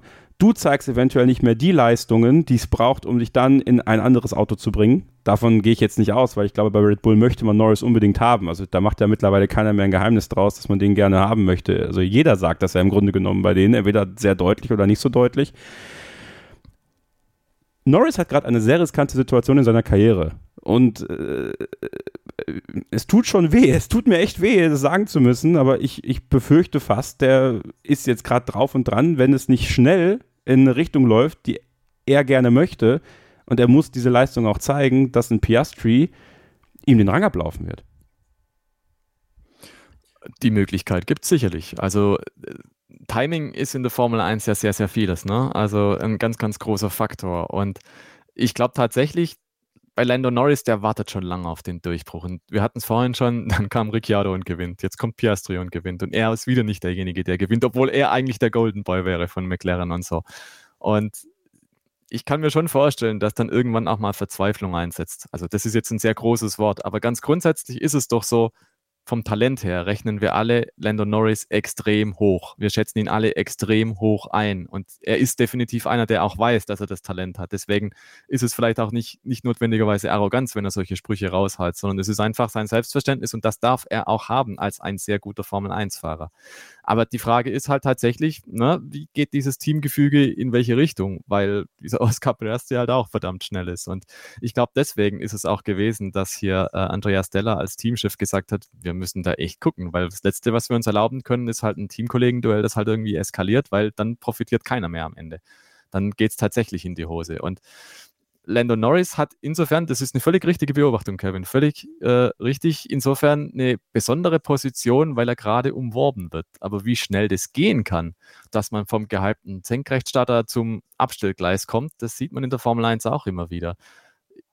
Zum Beispiel George Russell und Lewis Hamilton zusammen bei Mercedes, das ist Fluch und Segen zugleich für Russell. Na, er kann sich beweisen gegen Lewis Hamilton, hat ihn im ersten Jahr nach Punkten besiegt. So, jetzt ist Jahr zwei und was ist? Russell hängt halt deutlich hinterher. Auch da kann man wieder sagen, okay, die Ergebnisse hin oder her, ein paar unglückliche Rennverläufe, Sandford, Singapur und so, individuelle Fehler, aber Fakt ist einfach, er verliert dieses Teamduell im zweiten Jahr. Was sagt es dann aus über George Russell? Ne? Der Hamilton fährt jetzt auch noch ein paar Jahre weiter, der Russell fährt noch ein paar Jahre weiter, aber der Russell wurde eigentlich geholt, Selbstverständnis Russell, um der Nachfolger für Hamilton zu werden. So, ist er jetzt der Nachfolger von Hamilton, frage ich mich. Ich glaube, da geht zum Beispiel auch eine Karriere gerade irgendwo nicht so richtig Fahrwasser rein.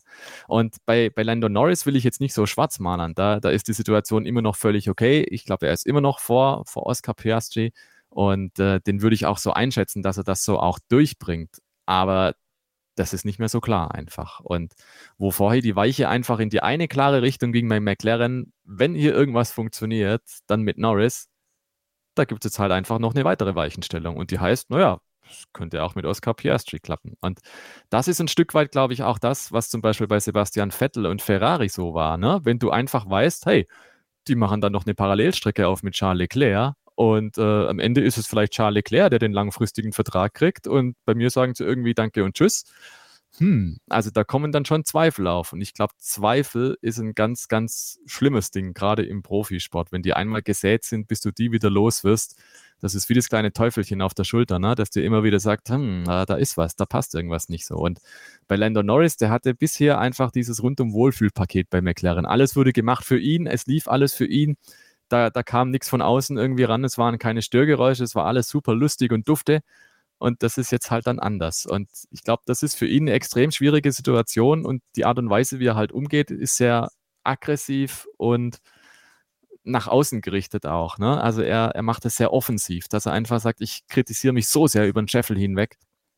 Aber es ist vielleicht einfach nur ein Ausdruck dessen, Hilfe. Irgendwie ist die Situation gerade so, dass sie mir völlig aus dem Ruder läuft. Und tatsächlich, Sophie, ist die, äh, ich finde diese, diese Eigenschaft von, von Oscar Piastri, diese extreme Ruhe auszustrahlen und diese hochsarkastische Art, die er hat, ähm, die kann auch sehr provokant sein auf Dauer, glaube ich. Ähm, weil, weil so wie er manche Sachen halt so quittiert und hinnimmt, kann das natürlich auch so innerhalb des Teams dann ganz schnell laufen. Ne? Auch in so Interviews, so kleine Sachen, die, die er einfach so, so zieht ich kann mir halt schon vorstellen, dass das Norris auf Dauer mit der emotionalen Art, die er hat, auch so ein bisschen kitzeln wird. Und ja, ich finde, das sollte man jetzt nicht unter, unter den Teppich kehren. Die Leistung von Oscar Piastri, dass er diesen Sprint gewonnen hat und wie er den Sprint auch gewonnen hat. Ähm, ich glaube, da kann man einfach auch sagen, das war echt respektabel. Ja, also sich dahinzustellen in seinem ersten Formel 1 Jahr äh, und den Sprint zu gewinnen. Also ich glaube, damit rechnen konnte man nicht, ja, so wie das wie der McLaren auch anfing, aber so wie sich das jetzt für ihn entwickelt, ähm, ohne jetzt immer nur zu sagen, boah, Lando Norris, sondern die Leistung von Piastri sollten wir auch anerkennen. Ja, absolut, aber ich glaube, das tut ja auch jeder. Also ist jetzt mein Eindruck, da ist jetzt schon ein relativ großer Hype ja schon seit einigen Wochen. Wie gesagt, auch zu Recht. Es gibt eben nicht viele Rookies, die in ihrem ersten ähm, Formel 1-Jahr dann ja, logischerweise erstes Formel 1-Jahr als Rookie, aber die dann eben schaffen, Podiumsplätze einzufahren, Rennsiege einzufahren, wenn wir jetzt mal den ähm, Sprintsieg als Rennsieg bezeichnen. Vielleicht schafft er ja auch doch noch einen richtigen dieses Jahr, wer weiß. Jetzt muss man natürlich auch dazu sagen, dass ähm, ja, es jetzt lange wirklich keinen Rookie mehr gab, der auch wirklich das Material hatte, um solche Ergebnisse auch einzufahren. Ich weiß es gar nicht, wer mir da als letztes einfallen würde, aber es gibt einfach eine starke Tendenz, finde ich, in den letzten Jahren, dass Rookies eben nicht mehr die Plätze im Top-Auto bekommen, so wie damals auch in Lewis Hamilton 2007. Ja, der hätte diese ähm, Weltmeisterschaft ja fast feiern können. Das hätte er in einem anderen Team, ähm, was nicht McLaren, McLaren, gewesen wäre oder Ferrari oder wie auch immer, auch nicht geschafft. Also das äh, spielte sicherlich auch mit rein und hätte McLaren jetzt diesen super Aufschwung nicht gehabt, dann ähm, hätten wir das wahrscheinlich, also würden wir, glaube ich, trotzdem sehr positiv über Oscar Piastri reden, weil er vermutlich dann auch immer näher an Lando Norris rangekommen wäre. Aber es ist natürlich irgendwie trotzdem nochmal ein anderer Glanz, ja, wenn du es eben auch bis aufs Podium schaffst, weil das Auto es dir eben auch ermöglicht. Aber das soll seine Leistung überhaupt nicht schmälern. Ähm, gerade auch wenn es dann darum geht, Podien einzufahren, musst du es eben mental dann auch äh, schaffen. Und ähm, das zeigt er absolut. Und ich finde neben seiner Ruhe eben auch seine Anpassungsstärke wirklich unglaublich ähm, beeindruckend ähm, oder Anpassungsfähigkeit. Ähm, das habe ich auch schon öfter gesagt. Er hat es in den Junior-Serien immer gezeigt, ähm, dass er sich wirklich an jedes Auto sofort anpassen kann, seine Schwächen unglaublich schnell ausmerzen kann. Und das ist ja auch das, was das Team immer wieder sagt. Der fährt eine Runde, dann sagt man ihm, was schlecht gelaufen ist. In der nächsten Runde hat er das beseitigt. Also es ist wirklich ähm, ja fast unvergleichbar, finde ich, aktuell mit den anderen Fahrern im Feld und erst recht mit den Rookies äh, in den letzten Jahren. Also ich glaube, da ist er schon wirklich mit Abstand äh, der Stärkste. Ich glaube, da besteht jetzt auch keine große Diskussion und er wird ja auch nicht umsonst schon teilweise mit Michael Schumacher und Fernando Alonso ähm, verglichen, gerade auch ähm, mit Blick auf Michael Schumacher, weil er es eben auch schafft, das Team auch auf seine Seite mitzuholen. Und ich glaube, das hast du eben auch schon so ein bisschen angesprochen, Kevin, das ist auch ein ganz interessanter Faktor auch mit Blick auf ähm, die Beziehung auch zu Lando Norris, weil wir wissen eben, Lando Norris, der ist mit diesem Team aufgewachsen, es ist irgendwie seine Familie und er war der Golden Boy des Teams. Ähm, aber da kommt jetzt eben einer, der ja, ihm da durchaus auch Konkurrenz macht, der auch sehr viele Sympathien im Team, glaube ich, genießt. Und äh, ja, das ist auf jeden Fall auch eine Ebene, die sehr interessant sein wird, auch weiterhin.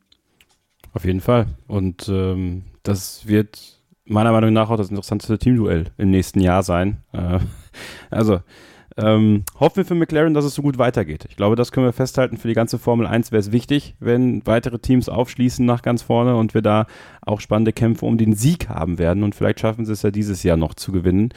Und wer sich dann durchsetzt zwischen Oscar Piastri und Lando Norris, das werden wir in Zukunft erst erfahren. Vielleicht wird ja auch einer dann die Flucht ergreifen irgendwann und woanders fahren. Das werden wir sehen, das werden wir beobachten, das werden wir besprechen hier bei Starting Grid. Das könnt ihr auch mit uns besprechen über unsere sozialen Netzwerke.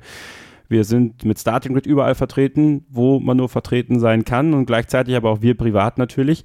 Stefan findet ihr unter Stefan Ehlen bei Facebook, unter Stefan-Ehlen bei Twitter bzw. X und unter Stefan Ehlen 86 bei Instagram. Und Sophie Affelt ist at Sophie Affelt bei Twitter und bei Instagram. Ich bin Kevin-Scheuren bei Twitter und Instagram und ja, alle weiteren Kanäle findet ihr dann in den Show Notes. Wir machen jetzt eine kurze Pause und dann werden wir zu einem Thema kommen, ähm, was sicherlich viele von euch nerven wird. Ähm, das wissen wir tatsächlich, aber an einem politisch sehr aufgeladenen Wochenende in der Welt hat Katar eine nicht unerhebliche Rolle gespielt über die wir sprechen müssen und da aber auch schon perspektivisch auf das, was nächstes Jahr ansteht, denn der Rennkalender bietet doch einige Gastgeberländer, die zumindest mal kritisch beäugt werden sollten.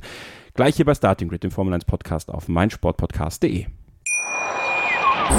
Schatz, ich bin neu verliebt. Was?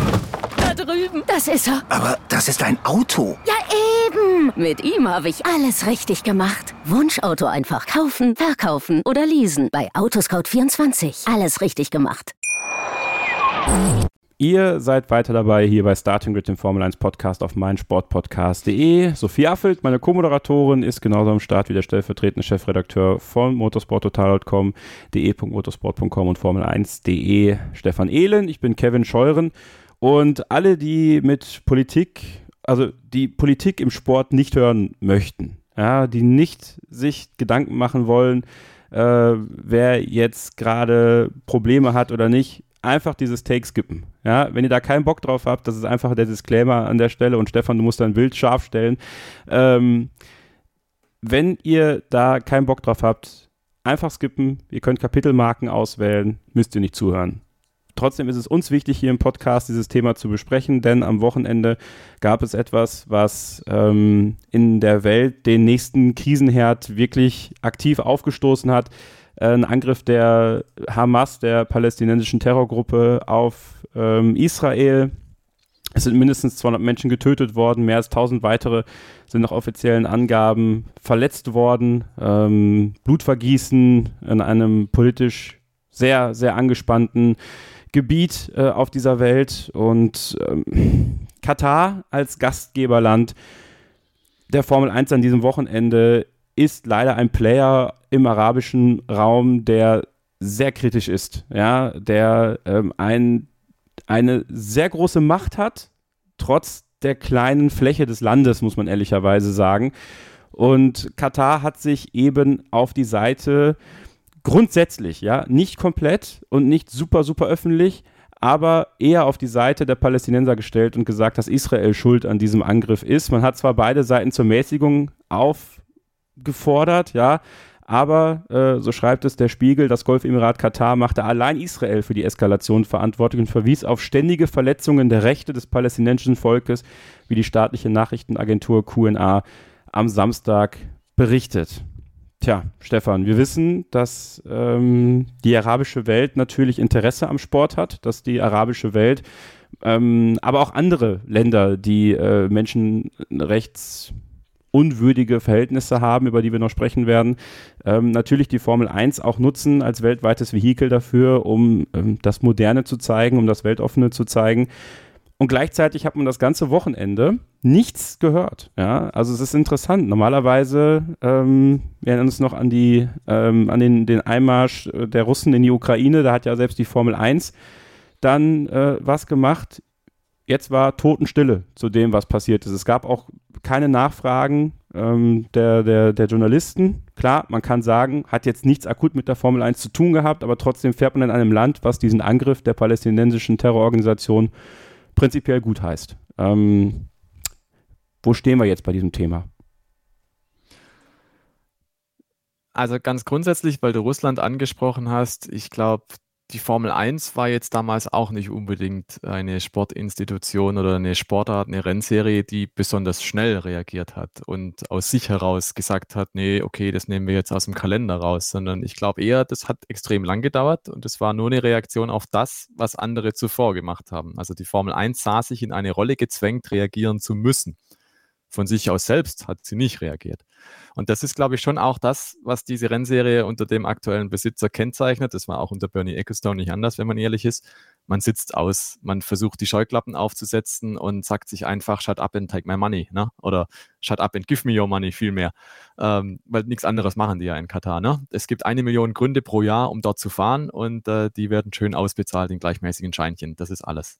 Und ansonsten gibt es nichts, warum die Formel 1 dort eine Berechtigung hätte zu fahren. Es ist eine furchtbare Rennstrecke. Sie ist für Motorräder gebaut, ja, aber sie hat null Flair. Also null Flair. Eine Kurve sieht aus wie die andere. Sie ist sportlich anspruchsvoll. Die Fahrer lieben das. Das ist völlig in Ordnung. Aber ansonsten gibt es wirklich keinen Grund. Es gibt kein nennenswertes Vorortpublikum aus Katar, warum die Formel 1 dort fahren können müsste, sondern es ist einfach nur Sportswashing. Ne? Und es ist insofern traurig, dass die Formel 1 das einfach halt dann so mitnimmt, dass auch der Weltverband das so mitnimmt und einfach trägt und dass man sich da nicht irgendwann mal hinstellt und sagt, aber Freunde, ein paar Sachen gehören bitteschön erfüllt, ne? Dass man nicht zumindest wirklich Bedingungen knüpft. Das wird auch immer mal wieder betont, das macht dann die Formel 1 schon so und man hat da bestimmte Punkte in den Verträgen dann drin.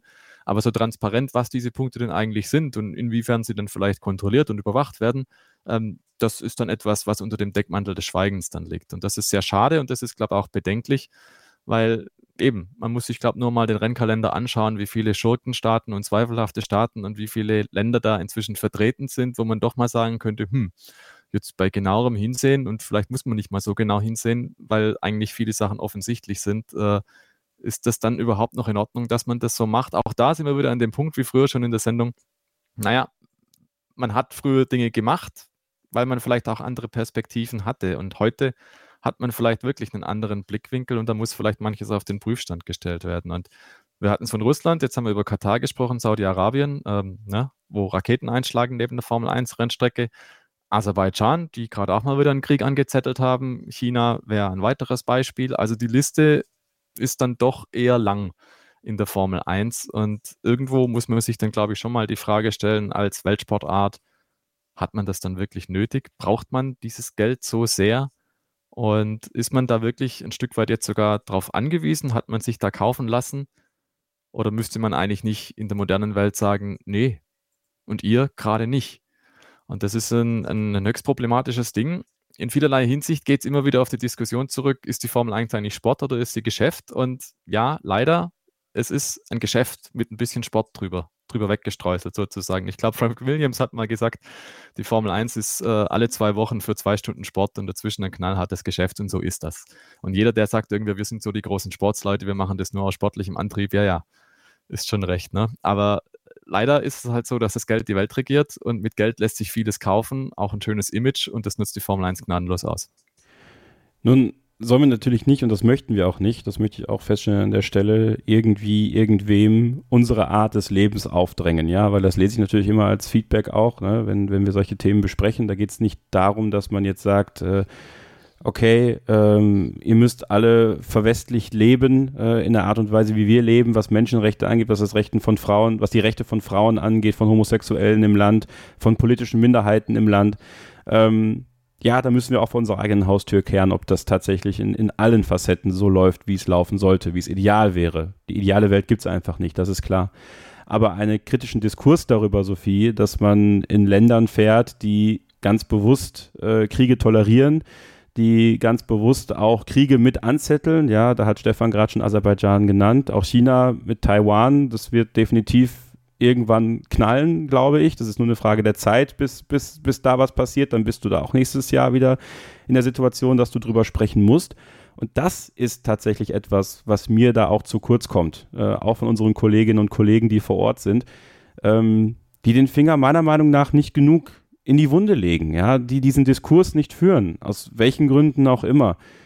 Ich glaube, das wäre was, was wichtig ist, auch im Rahmen eines solchen Rennwochenendes, genau diesen Diskurs zu führen, um das, um das auch zu zeigen, dass Toleranz von Krieg und das Toleranz von, von Mord und das Toleranz von dem, was da gerade in der Welt schief läuft, schon nicht funktioniert und die Formel 1 nicht einfach so ein Cock in the Wheel sein darf, nicht einfach so Teil dieses Systems sein darf, was einfach mitgespült wird. So, ich denke, das ist auch Verantwortung von Journalisten, oder? Ja, gehe ich schon mit. Ich glaube, das Ding ist halt, die Diskussion ist halt immer groß, wenn man das erste Mal irgendwie in ein Land fährt. Das hatten wir bei Katar 2021, wir hatten es bei Saudi-Arabien.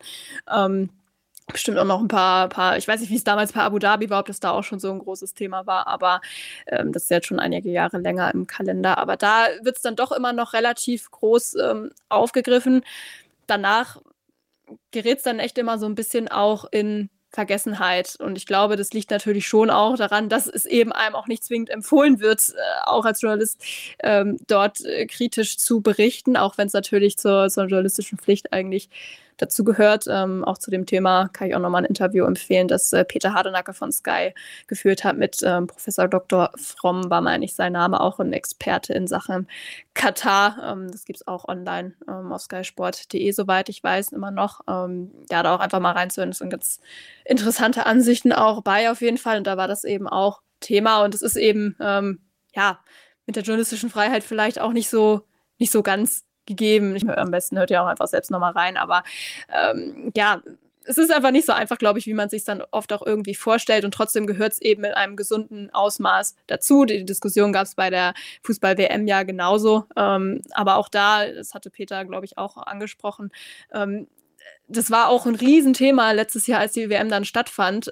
Aber jetzt inzwischen schert sich da auch keiner mehr drum, was sich jetzt in dem Jahr danach getan hat. Das, das Leben ist da halt einfach weitergegangen und da ist inzwischen einfach kein Fokus mehr drauf. Und das ist, äh, ja, vielleicht schon schade oder auch nicht richtig. Da muss man wahrscheinlich einfach hinterher ähm, bleiben. Bei der Formel 1 natürlich erst recht, weil es eben ein wiederkehrendes Event ist und nicht nur einmal ähm, da stattgefunden hat und jetzt ist es erstmal 50 Jahre nicht mehr da. Von daher ist es, glaube ich, schon der Job, dass man da immer noch regelmäßig auch darauf hinweist. Ähm, ja, generell glaube ich, ist es einfach schwierig, da auch eine Grenze zu ziehen zwischen, was ist akzeptabel als Austragungsort, was ist nicht akzeptabel. Bei Katar fällt es vielleicht jetzt noch relativ einfach, aber ähm, ja, es gibt bestimmt noch Länder, da sind die Grenzen eben ein bisschen flüssiger und ähm, sowas wie Aserbaidschan zählt dann da vielleicht auch beispielsweise zu. Und ähm, es sind inzwischen einfach sehr viele Länder, wie ähm, Stefan auch schon angesprochen hat, wo es auf jeden Fall fragwürdig ist. Ähm, sorry für die lange Antwort, aber ich habe jetzt gerade auch nochmal einen Artikel von Maria Reier, unserer Ex-Kollegin, nochmal rausgekramt, von ihrem Blog Maries kleine Welt, die nämlich über das Thema auch mal geschrieben hat. Das ist, glaube ich, von 2022, ähm, die auch da ein paar ähm, Indexe da auch mit einbezogen hat, zum Beispiel den Human Freedom Index, ähm, wo 82 Kriterien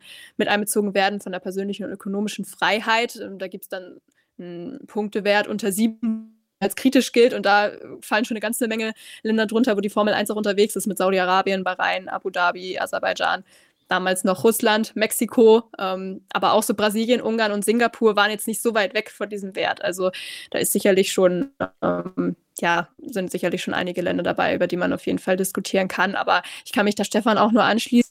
Es ist, wird sich einfach auch nicht ändern in, in den kommenden Jahren. Ähm, ich glaube nicht, dass sich das so schnell nochmal rückgängig machen lässt. Da müsste wirklich dann für einzelne Austragungsorte, glaube ich, wirklich viel passieren. Aber auch bei Saudi-Arabien, da kann man sich ja auch fragen, was, was soll dann noch passieren ähm, neben einem Raketeneinschlag in der Nähe, dass da dann nichts mehr stattfindet. Ähm, ja, es, ist schwierig. Ich glaube, es ist einfach wichtig, dass man eben nicht immer nur einfach mit dem Finger drauf zeigt, sondern irgendwie auch bestenfalls äh, versucht, in den Monolog zu gehen, was natürlich für uns zu Hause eben nicht wirklich möglich ist, wenn wir nicht ähm, mal eben nach Katar fliegen, um uns dann Formel 1-Rennen anzugucken. Und selbst dann kommst du ja nicht wirklich mit Kataris irgendwie in Kontakt. Und genau deswegen ist der Journalismus eben auch vor Ort so wichtig, weil die diesen Dialog eben führen können und auch übertragen können, ähm, vielleicht auch für andere. Und ja, ähm, ich glaube, das, das hat auch dieser Herr Dr. Fromm in dem Interview gesagt. Das ist, man darf auch nicht immer nur geblendet sein, ja, von der eigenen Großartigkeit war so seine Meinung und der Westen hat auch nicht immer alles richtig gemacht in den vergangenen Jahren. Ähm, ich glaube, man kann trotzdem seine Meinung dazu haben, ähm, wie es in anderen Ländern läuft ähm, und ob man das richtig findet oder nicht, solange, wie du es ja auch gesagt hast, Kevin, man es anderen nicht ähm, aufzwingt oder aufdrückt. Aber ja, ich glaube, für die Formel 1 lässt sich das so erstmal nicht wieder zurückdrehen, egal ob wir drei das jetzt auch gut finden oder nicht. Und ich glaube, dass sehr viele da auch auf der Seite sind, ähm, wie wir, die das, denke ich, kann ich für uns zusammenfassen, doch eher kritisch sehen. Und ich glaube, wenn ich das noch ergänzen darf, es ist jetzt grundsätzlich keine neue Erfindung, Sportswashing zu betreiben. Das hieß vor 2000 Jahren einfach Panem et Circenses, Brot und Spiele.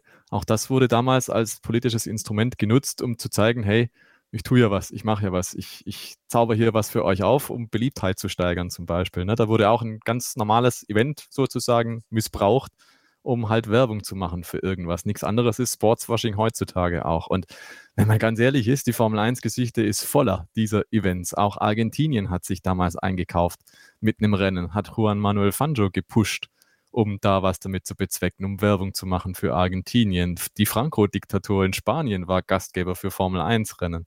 Also da gibt es eine ganz lange Reihe an historischen Events, die man auch verwendet hat, um solche Sachen zu machen. Ne? Das ist jetzt keine Erfindung von Bernie Ecclestone, der irgendwann 2004 entdeckt hat, haha, in Katar, da sprudelt das Geld oder in Bahrain war es damals. Ähm, und da könnte man doch was machen. Die wollen da ein bisschen was machen, die haben auch ein Handgeld dazu. Nee, nee, das hat tatsächlich tiefergehende Wurzeln. Und äh, der moralische Kompass, der verändert sich sicherlich, aber eben, diese Sachen, die sind halt schon da gewesen, da auch. Also, das ist definitiv keine Erfindung von Liberty Media oder der letzten 20 Jahre. Ja, und das auch noch mal zu ergänzen, also äh, ich will das jetzt auch nicht schönreden und Sportswashing ist es auf jeden Fall. Ich glaube, das ist auch jedem klar. Ähm, trotzdem ist natürlich auch das Thema Gesundheit in diesen Ländern, glaube ich, auch großes Thema. Ich meine, Kevin, das hattest du damals sogar auch ähm, besprochen in dem Podcast-Interview oder Zusammenschnitt, den du da auch damals gemacht hast mit Sebastian Sohns, dass eben in diesen Ländern teilweise, klar, die wollen einerseits beispielsweise Saudi-Arabien Alternativen zum, zum Öl etc. und brauchen eben Touristeneinnahmen und so weiter und so fort. Aber ähm, die haben auch wahnsinnig viele Kinder, die ähm, übergewichtig sind, die wenig Sport treiben und auch das soll ja so ein bisschen damit angefacht werden. Das ist sicherlich jetzt nicht der primäre Grund, ähm, aber auch das spielt da, glaube ich, eine Rolle. Und was, was ich ja auch ähm, jetzt auch öfter in diesem Jahr schon gesagt habe, so rein für die Leute vor Ort, ähm, die wirklich auch Sportfans sind, und ich weiß, es sind aktuell nicht so viele, ich glaube jetzt Formel 1, wie viele waren dabei am Wochenende? 45.000 am Sonntag oder so.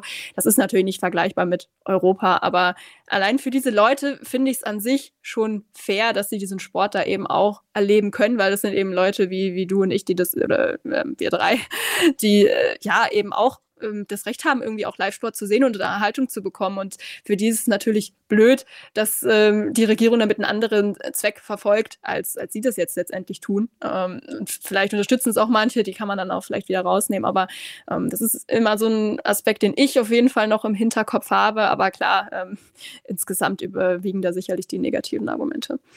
Das ist absolut richtig, ne? Das, was Stefan auch sagt, äh, bei den eingeblendeten Menschen, die so auf der Tribüne saßen, äh, hätte ich jetzt gerne mal die Pässe gesehen, äh, teilweise. Also ich glaube, da kommt halt viel auch von außerhalb, weil das Fliegen nach Katar, das Fliegen nach Abu Dhabi, das Fliegen nach Saudi-Arabien jetzt nicht unbedingt teuer ist, ja, und man natürlich auch gerne die westlichen Touristen nimmt. Äh, und ich weiß nicht, ob sich der, der, der Ur-Katari jetzt unbedingt leisten kann, zur Formel 1 zu gehen, weil ich denke, auch da werden die gleichen Probleme herrschen wie hier, wenn man sich jetzt überlegt, ob man für seine Familie jetzt Karten für die Formel 1 kauft oder dann doch lieber was zu essen. Ähm, also ist es aber vollkommen richtig. Ja, es soll jetzt nicht heißen, man soll sich da komplett äh, gegen verwehren, man soll da überhaupt nicht fahren. Ähm, klar, wie Sophie schon richtig sagt, jeder kann und soll da seine eigene Meinung zu haben. Und ich finde das auch ganz wichtig, dass man auch einfach darüber spricht. Ja, dass auch wir als, als Medium, dass wir als Podcast auch dieses Thema aufgreifen, immer wieder, halte ich für unglaublich wichtig, weil ich glaube, dieser gesamte Diskurs, das ist halt einer, der entscheidend ist, wie der Sport auch natürlich einerseits helfen kann, ja, ähm, gerade auch jungen Leuten Mut geben kann, Hoffnung geben kann, gleichzeitig aber eben auch der Sport nicht missbraucht werden sollte. Ja, dann kannst du natürlich sagen, ja, aber auch die westliche Welt missbraucht den Sport natürlich auf irgendeine Weise für Imageaufbesserung. Das ist uns völlig klar, ja. Nur ähm, es ist eben eine sehr prekäre Zeit, in der wir leben und da hat mir ein Satz von Mohammed bin Sulayem jetzt am Wochenende nicht ganz so gut gefallen. In einer Medienrunde mit Printjournalisten hat er gesagt, und ich zitiere, in Bezug auf Aserbaidschan nächstes Jahr, weil eben auch genau die Frage kam, äh, wie man jetzt damit umgeht. Dieser Bergkarabach-Konflikt ist ja da auch nochmal komplett entbrannt. Äh, die autonome Region Bergkarabach, die von Aserbaidschan annektiert werden äh, soll tatsächlich wieder. Also er sagte halt, ja, es gibt dort einen Krieg, der hoffentlich zu Ende geht. Aber jedes Mal, wenn wir von einem Ort zum anderen blicken, wenn Sie mir jetzt von diesem und jenem und der Invasion erzählen, aber ich kann Ihnen mindestens 20 Länder nennen, bei denen es so ist. Wer bin ich, um zu sagen, wer Recht hat und wer Unrecht? Wer sind Sie, um zu sagen, wer Recht hat? Wer ist falsch? Ne? Also klar, auch er wirft diesen validen Punkt wieder auch zurück. Ne? Wer sind wir zu sagen, wie es laufen soll oder wie es nicht laufen soll? Ähm, aber ich finde schon, dass es ein valider Punkt ist, Stefan, zu sagen, und das hat auch, hat auch Max Verstappen damals auch gesagt in einer Pressekonferenz, da wo Krieg geführt wird, da sollten wir nicht fahren. Sprich aber auch, der, der Krieg auslöst, da sollten wir nicht fahren. Da kannst du darüber diskutieren, ob du in die USA fahren solltest, ne? weil auch die haben natürlich eine Historie als äh, Land von, von, von Kriegen. Ich weiß, wo ziehen wir die Grenze? Nur bei so frappierenden Beispielen, wie es jetzt auch Aserbaidschan nächstes Jahr sein könnte, wie es China sein könnte auch. Klar, das Geld ist wichtig äh, für die FIA, das Geld ist wichtig für die Promoter, das reinkommt sollte man es tun, sollte man es nicht tun? Es gibt keine, keine definitive Antwort, glaube ich, aber sich halt hinzustellen und zu sagen, ja, ich kann Ihnen 20 Länder sagen, also fand ich jetzt nicht so gut, die Aussage, ehrlicherweise. Ja, ich finde immer, das eine muss zum anderen passen und das klingt jetzt vielleicht auch ein bisschen blöd, aber ich kann mich nicht auf der einen Seite hinstellen als Weltverband und irgendwie Black Lives Matters promoten und dann auf der anderen Seite sagen, ja, die Uiguren in China, die sind mir wurscht. Ähm, irgendwie finde ich das. Aber das will er ja nicht. Das will er ja, ja nicht. Ja, nee, aber das ne? muss ja schon irgendwie ein bisschen ganzheitlich sein, meiner ja, Meinung nach. Genau. Ne? Ja, das stimmt. Und, und da finde ich, gibt die Formel 1 auch mit dem Weltverband kein gutes Bild ab. Also, das ist mir alles zu sehr. Wir schauen einfach weg, wir schauen halt einfach nicht hin. Und wenn wir angestupst werden, dann äh, machen wir halt mal ein halbes Auge auf oder so. Und den Kritikpunkt muss sich, glaube ich, die Formel 1, den muss sich auch die FIA gefallen lassen, dass sie sich dieser Diskussion einfach nicht stellen beziehungsweise diese Diskussion nicht am Leben halten, sondern sie punktuell führen, dann, wenn sie ihnen aufs Auge gedrückt wird. Und das ist genau dieser Punkt, wenn dann mal die Nachfrage kommt, ja, was tut ihr eigentlich? Ja, wir haben da in den Verträgen stehen, dass dies und jenes. Aber von sich würde nicht kommen, dass die Formel 1 sagt, so, wir gehen nach Katar. Und genau, bevor ihr sagt, scheiß Formel 1, was macht ihr in Katar? Ihr macht eh nur Sportswashing. Nee, wir haben da die und die Punkte. Wir wollen da wirklich positive Veränderungen umsetzen und wir machen das nur, wenn die und die Vertragspunkte erfüllt sind. Das wäre eine ganz andere Form der Kommunikation. Na? Und da würde auch eine ganz andere, äh, ganz andere Haltung zum Ausdruck gebracht werden. Da würde man gleich ganz anders drüber denken, oh hoppla, schau mal her, äh, das ist nicht nur Hand aufhalten und den Geldbeutel empfangen, sondern da ist vielleicht ein bisschen mehr dahinter auch. Und wenn die Formel 1 zum Beispiel nicht nur hergehen würde und bevor dann irgendwelche Rennen laufen, schöne, äh, keine Ahnung, diese, diese Helikopteraufnahmen von irgendwelchen Städten zeigen würde, sondern wenn sie vielleicht dann da wirklich mal den Finger in die Wunde legen und mal irgendwie ein paar Problembilder einspielen würde oder die ersten fünf Minuten vor dem Grand Prix halt nicht irgendwie eine Analyse oder ein Interview bringen von Max Verstappen oder so, sondern halt vielleicht mal sagen, so, schaut mal her, wir sind jetzt zwar in dem Land, aber da laufen manche Sachen vielleicht nicht so ganz irgendwie toll dann wäre das zum Beispiel auch ein ganz schönes Brennglas, was sie hätte. Das macht die Formel 1 nicht, ne? weil sie hat ja viel zu verlieren, vor allem Geld. Aber machen könnte man das in der Theorie. Also es gäbe schon Hebel, es gäbe schon Möglichkeiten jenseits dessen, was die Formel 1 tut. Und das ist, wenn man ehrlich ist, halt einfach wenig bis zu wenig. Und ja, ich ich finde halt immer, es sind halt Feigenblätter, was die Formel 1 sich gerne irgendwo draufklebt und mit denen sie sich halt dann schmückt. Oder wenn Lewis Hamilton mal wieder was tut, dann wird auch irgendwie dieser Helm oder dieses besondere Design dann irgendwo hochgelobt und dann sieht man da überall den Regenbogen und wie Race as One und super und toll. Und äh, wir tun doch, wir machen doch, aber es ist halt, es ist mal ganz kurz plakativ, es geistert einmal rum und das war's. Ne? Und die ganzen schönen Sachen, äh, für die man dann mal gestanden hat, diese ganzen Werte, die man sich auf die Fahnen geschrieben hat, die sind schneller weg gewesen, als sie da waren. Und meistens war es irgendwie sang- und klanglos. Und das ist mir persönlich nicht nachhaltig genug, wenn man es wirklich ernst meint. Und das kritisiere ich an der Formel 1 und an der 4, dass diese Ernsthaftigkeit bei diesen Dingen einfach fehlt, dass sie sich dem Diskurs stellen sollten und dem einfach nicht nachkommen oder nicht zur Genüge. Und auch da, da kann jeder dazu stehen, wie er will. Man kann auch sagen, wie du sagst, Kevin, es ist übertrieben, wir müssen nicht überall unsere Meinung durchdrücken und unser, unser, unsere Standards quasi oder so.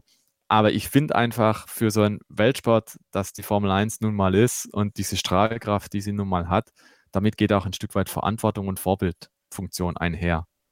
Und da muss sich dann jeder selber fragen, ähm, ist das dann das, was die Formel 1 auch darstellt oder halt eben nicht? Super Schlusswort für dieses dann, ja, doch sehr schwere Take sicherlich, äh, wenn ihr es euch angehört habt. Vielen Dank, dass ihr es euch angehört habt. Äh, wir wissen, dass äh, viele sich das angehört haben werden und uns äh, ihre, ihre Meinung um die Ohren pfeffern werden. Die ist auch sehr willkommen. Ähm, ich würde einfach nur bitten, ähm, bleibt halbwegs am Thema. Ja, ähm, das finde ich immer sehr, sehr wichtig, dass wir, dass wir nicht beleidigend werden in keine Richtung. Ähm, das toleriere ich auch nicht tatsächlich. Also ähm, bleibt einfach am Thema. Wenn ihr daran gehend Kritik äußern möchtet, vollkommen in Ordnung. Wir verbieten euch gar keine Kritik, ja. Also wenn ihr uns am Ende beleidigt, ja, dann ist es halt so. Ähm, aber es wäre halt wirklich schön, wenn, wenn, wenn auch ihr diesen, diesen Dialog, der auch immer wieder kommen wird, auch hier im Podcast annehmt. Ähm, ich weiß, dass, dass manche es begrüßen, manche hassen es, aber es gehört einfach dazu. Denn ähm, ja, meiner Meinung nach ist Sport und Politik einfach nicht zu trennen, weil Sport einfach Teil von Politik ist und äh, schon immer war äh, und noch mehr denn je sein wird in den nächsten Jahren. Deswegen sollten wir diesen Diskurs auch immer mal wieder führen. Wir machen jetzt nochmal eine kurze Pause und dann nochmal ein leichtes Thema zum Abschluss. Ja, dreifacher Weltmeister Max Verstappen. Äh, wo steht er jetzt eigentlich im Konzert der Großen? Da sprechen wir gleich mal drüber. Hier bei Starting Grid, dem Formel 1 Podcast auf meinsportpodcast.de. Schatz, ich bin neu verliebt. Was? Da drüben. Das ist er. Aber das ist ein Auto. Ja, eben. Mit ihm habe ich alles richtig gemacht. Wunschauto einfach kaufen, verkaufen oder leasen. Bei Autoscout24. Alles richtig gemacht. Wie baut man eine harmonische Beziehung zu seinem Hund auf? Puh, gar nicht so leicht. Und deshalb frage ich nach, wie es anderen Hundeeltern gelingt, beziehungsweise wie die daran arbeiten. Bei Iswas Dog reden wir dann drüber. Alle 14 Tage neu mit mir, Malte Asmus und unserer Expertin für eine harmonische Mensch-Hund-Beziehung, Melanie Lippisch. Iswas Dog mit Malte Asmus. Überall, wo es Podcasts gibt. Ein letztes Mal zurück hier bei Starting Grid, dem Formel 1 Podcast auf meinsportpodcast.de und am Samstag gab es ja, gab es da eigentlich ein Novum, Stefan? Ein Weltmeister am Samstag oder gab es den schon öfter? Ja und nein. Also natürlich war es der erste Weltmeister, der in einem Formel 1 Sprintrennen den Titel gewonnen hat, aber es ist nicht der erste Samstagsweltmeister, weil früher wurde tatsächlich häufiger samstags gefahren, unter anderem jahrzehntelang in Großbritannien, aber auch in Südafrika. Und tatsächlich haben schon mehrere Fahrer den Titel am Samstag gewonnen, weil eben am Samstag der Grand Prix ausgefahren wurde. Unter anderem Nelson Piquet wurde Weltmeister am Samstag oder auch Graham Hill hat das schon geschafft. Also das hat tatsächlich eine gewisse Historie in der Formel 1, aber eben mit dem Sprint, das war halt dann doch nochmal was anderes, weil halt das Rennen, das eigentliche, der Grand Prix am Sonntag noch kam. Ja, Stefan weiß das natürlich alles, weil er erfolgreicher Buchautor ist, der Bücher Grand Prix Geschichten 1 und 2, grand-prix-geschichten.de. Ihr müsst jetzt alle schon an Weihnachten denken. Deswegen, wenn ihr Formel 1-Fans und Motorsport-Fans, äh, vor allem Formel 1-Fans, es geht um Formel 1-Geschichten, äh, eine Freude machen wollt, geht auf die Seite, bestellt das Buch, könnt ihr auch mit Widmung und mit Signatur bestellen und dann ist das, glaube ich, ein sehr, sehr schönes Geschenk. Und wenn ihr noch mehr Geschenke haben wollt, fanshop.formel1.de für alle Fanartikel, die es rund um die Formel 1 so gibt. Faire Preise und vor allem blitzschneller Versand aus Deutschland. Ganz, ganz wichtig, dann kommt das alles gut zu euch an. Sophie, äh, dass Max Verstappen äh, im Sprint Weltmeister wird. Also das Ding ist tatsächlich, dass Max Verstappen jetzt dreimal Weltmeister ist, aber alle Weltmeistertitel irgendwie also klar, der erste super kontrovers, da wussten wir länger nicht, ob jetzt der Protest durchgeht von Mercedes. Dann letztes Jahr diese Budget Cap Geschichte. Dieses Jahr wird er im Sprint Weltmeister. Also irgendwie tut er mir dahingehend schon ein bisschen leid, dass er nicht einfach mal einen ganz sauberen Weltmeistertitel im Rennen tatsächlich bekommt, weil ich hatte jetzt am Samstag das Gefühl, ja, der ist Weltmeister geworden. Gut, jeder wusste es auch, aber so diese diese diese Partyatmosphäre, mir fehlt auch irgendwie Feuerwerk und, und irgendwie zu signalisieren, da ist gerade was Großes passiert. Er ist einfach Weltmeister geworden und dann sind wir alle schlafen gegangen. Gut, also ich finde auch das Feuerwerk, da hätte man durchaus mal dran denken können oder das vorbereiten können. irgendwie schon, ne? was sie am Sonntag abgebrannt haben da an Feuerwerk für nix, sag ich mal, aber am Samstag hätte man es ja bringen können. Ja, gut. Aber ähm, beim Thema Feuerwerk, also man muss generell sagen, Feuerwerk der Emotionen war es jetzt auch wirklich nicht. Auch nicht von Max Verstappen Seite, finde ich. Aber das würde ich jetzt auch nicht zwingend auf den Sprint schieben am Samstag. Ich glaube einfach, dass äh, ja, dieser Titel für ihn irgendwie dann doch der unemotionalste war. Einfach weil es eigentlich auch schon seit Monaten einfach feststand, ja. Also ähm, ja, letztendlich hat er diesen Titel im Sprint geholt, aber ich finde es im Nachhinein jetzt auch doch eigentlich nur halb so wild, weil es eigentlich eben ähm, gewonnen hat er ihn halt in den Wochen zuvor. So, von daher für mich alles ähm, halb so schlimm. Ähm, und ich glaube, da war jetzt auch kein Zuschauer überrascht am Sonntag, der eingeschaltet hat, dass er jetzt schon Weltmeister ist, weil, wie gesagt, keine großen Neuigkeiten. Ähm, ich glaube, jetzt in Bezug auf die sehr ähm, kontrovers gewonnenen Titel teilweise oder ähm, ja, sehr außergewöhnlich gewonnenen Titel, dass ihn das selbst nicht so wirklich stört. Ähm, Hauptsache, er hat sie am Ende des Tages in der Tasche und kann seinen Pokal da in, sein, in seine Wohnung oder in sein Haus oder wie auch immer um Monaco stellen. Ähm, vielleicht würde ich 2021 da fast noch so ein bisschen am ehesten hervorheben, ähm, weil ich glaube, dass war schon ein bisschen schwierig für ihn die Situation, einfach auch mit dieser Unsicherheit nach dem Rennen, wo du ja nicht so richtig wusstest, okay, gibt's da dann noch, wird die Entscheidung noch angefochten, auch von Mercedes. Das hat sich auch wirklich noch lange gezogen dann danach. Und ähm, auch, dass es einfach Stimmen heute immer noch gibt, die sagen, ja, eigentlich äh, ist das ja gar nicht sein ähm, dritter Titel, den er auch jetzt gewonnen hat, sondern eigentlich erst der zweite, weil das andere war ja Hamiltons Titel und so weiter ich glaube, das ist vielleicht das, was ihn dann noch am ehesten stört. Aber ganz ehrlich, da konnte er jetzt auch mit Titel 2 und 3 zeigen, dass er sich ähm, diesen Weltmeisterstatus absolut verdient hat. Von daher ähm, soll er das jetzt einfach genießen. Und ähm, ja, ich hoffe, dass es dann die nächsten Jahre nicht mehr ganz so dominant wird. Aber in diesem Fall war er der einzig richtige Weltmeister in diesem Jahr. Und der ist zum dritten Mal Weltmeister geworden und ist jetzt in einer Liga mit so legendären Namen wie Jack Brabham, Jackie Stewart, Niki Lauda, Nelson Piquet und Ayrton Senna. Also Stefan, klingende Namen für Formel 1 Nostalgiker. Aber wo ist Max Verstappen jetzt in diesem Konzert der Großen? Wo steht er jetzt? Ist dieser, sind diese Fahrer, mit denen er jetzt auf einer Stufe steht, nur auf, der, auf Basis der Zahl der Weltmeisterschaften, sind das die Fahrer, auf deren Stufe er steht? Oder steht er schon über ihnen? Steht er noch unter ihnen? Wie bewertest du das? Du verfolgst die Formel 1 jetzt schon so lange. Du, du, du weißt so viel über die Fahrer, über diese Legenden in der Formel 1. Wo steht Max Verstappen da? Ach, das ist, glaube ich, eine Diskussion, die kann man immer führen. Immer wieder anders, immer wieder kontrovers, weil diese eine Antwort gibt es nicht. Die kannst du unmöglich geben. Also man kann, glaube ich, nicht vergleichen, Max Verstappen, was er erreicht hat zwischen 2021 und 2023 mit der Karriere von Jack Brabham, dem ersten, den du genannt hast hier. Der Weltmeister war 1959 und 1960 auf Cooper und dann, und das ist das, das Wahnsinnige bis heute, unerreicht, einmalig in der Formel 1-Historie, 1966 Weltmeister im eigenen Brabham Repco, im eigenen Auto, im eigenen Team. Und alleine schon deswegen muss man sagen, die kann man nicht vergleichen. Das geht gar nicht, ne? weil der eine hat das Auto wirklich selber gebaut, unter seiner eigenen Verantwortung eingesetzt auch. Und Max Verstappen, der fährt es einfach nur. Der hat auch mit der Entwicklung, wenn man ehrlich ist, nichts zu tun, außer er sagt, das Auto macht dies, das Auto macht das und die Ingenieure übersetzen das in Technik im weiteren Sinne. Und diese Liste könnte man dann so fortführen natürlich. Ne? Dann kommt Jackie Stewart, ein Mann, der sich um die Sicherheit verdient gemacht hat in der Formel 1, glaube ich, wie, wie kaum ein zweiter. Und der hat sicherlich einen Großteil dazu beigetragen, dass die Formel 1 heute da ist, wo sie ist, nämlich viel sicherer als damals, als er angefangen hat, wo, Entschuldigung, die Leute reihenweise gestorben sind. Da sind pro Jahr einfach etliche Formel 1-Fahrer gestorben. Und Jackie Stewart hat gesagt, no more, das kann es nicht sein. Da müssen Leitplanken her. Da braucht es jemand, einen Arzt, der an der Rennstrecke ist und dergleichen mehr. Der hatte auch mal ein Schlüsselerlebnis, dass er zwischen Zigarettenkippen am Boden lag, dass sich der Krankenwagen verfahren hat.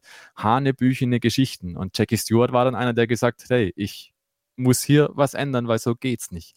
Auch da fällt der Vergleich zu Max Verstappen schwer, ne? weil einfach die Zeit auch eine andere ist. Heute äußern sich Fahrer nicht mehr so klar in dieser Form. Heute sind die Maßstäbe sowieso ganz anders. Und so könnte man diese Reihe dann fortführen. Auch ein Niki Lauda spielt für mich in einer nicht vergleichbaren Liga, weil er einfach diese schwere Formel-1-Zeit selbst am eigenen Leib erlebt hat. 1976 mit dem schweren Unfall am Nürburgring wäre er beinahe draufgegangen, um es mal drastisch zu sagen. Er hat dann aufgehört, hat ein Comeback gegeben, ist nochmal Weltmeister geworden. Also da sind alleine schon diese unterschiedlichen Faktoren drin mit Comeback nach einem sehr schweren Unfall und nochmal Weltmeister geworden, dann zwischendurch aufgehört, nochmal angefangen, zwischendurch eine Airline gegründet. Also auch da lassen sich die Personen und Karrieren nicht vergleichen. Geht einfach nicht. Auch Nelson Piquet und Ayrton Senna sowieso nicht. Ne? Das sind einfach auch andere Charaktere und die haben eine ganz andere Historie auch. Und man könnte jetzt zum Beispiel bei Senna sagen, naja, der hatte den Prost als Teamkollegen. Sowas hatte der Verstappen nicht. Der hatte nie diese Weltmeister-Teamkollegen bisher, die ihm den Rang hätten ablaufen können. Der hatte nie dieses Gigantenduell im Team, wie es vielleicht ein Hamilton eher mal hatte. Der hatte zumindest den Rosberg, der hatte auch den Button, der hatte auch den Alonso. Ne, das wird ja auch immer gern aufgerechnet, wie es so schön heißt. Auch da glaube ich, diesen Vergleich kann man so einfach eins zu eins nicht ziehen, weil diesen eins zu eins Vergleich gibt es einfach halt nicht. Weil wenn man den haben wollen würde, müssten alle zur gleichen Zeit im gleichen Team, im gleichen Auto, auf der gleichen Rennstrecke mit den gleichen Reifen fahren und so weiter. Sprich, geht nicht, ist einfach nicht drin.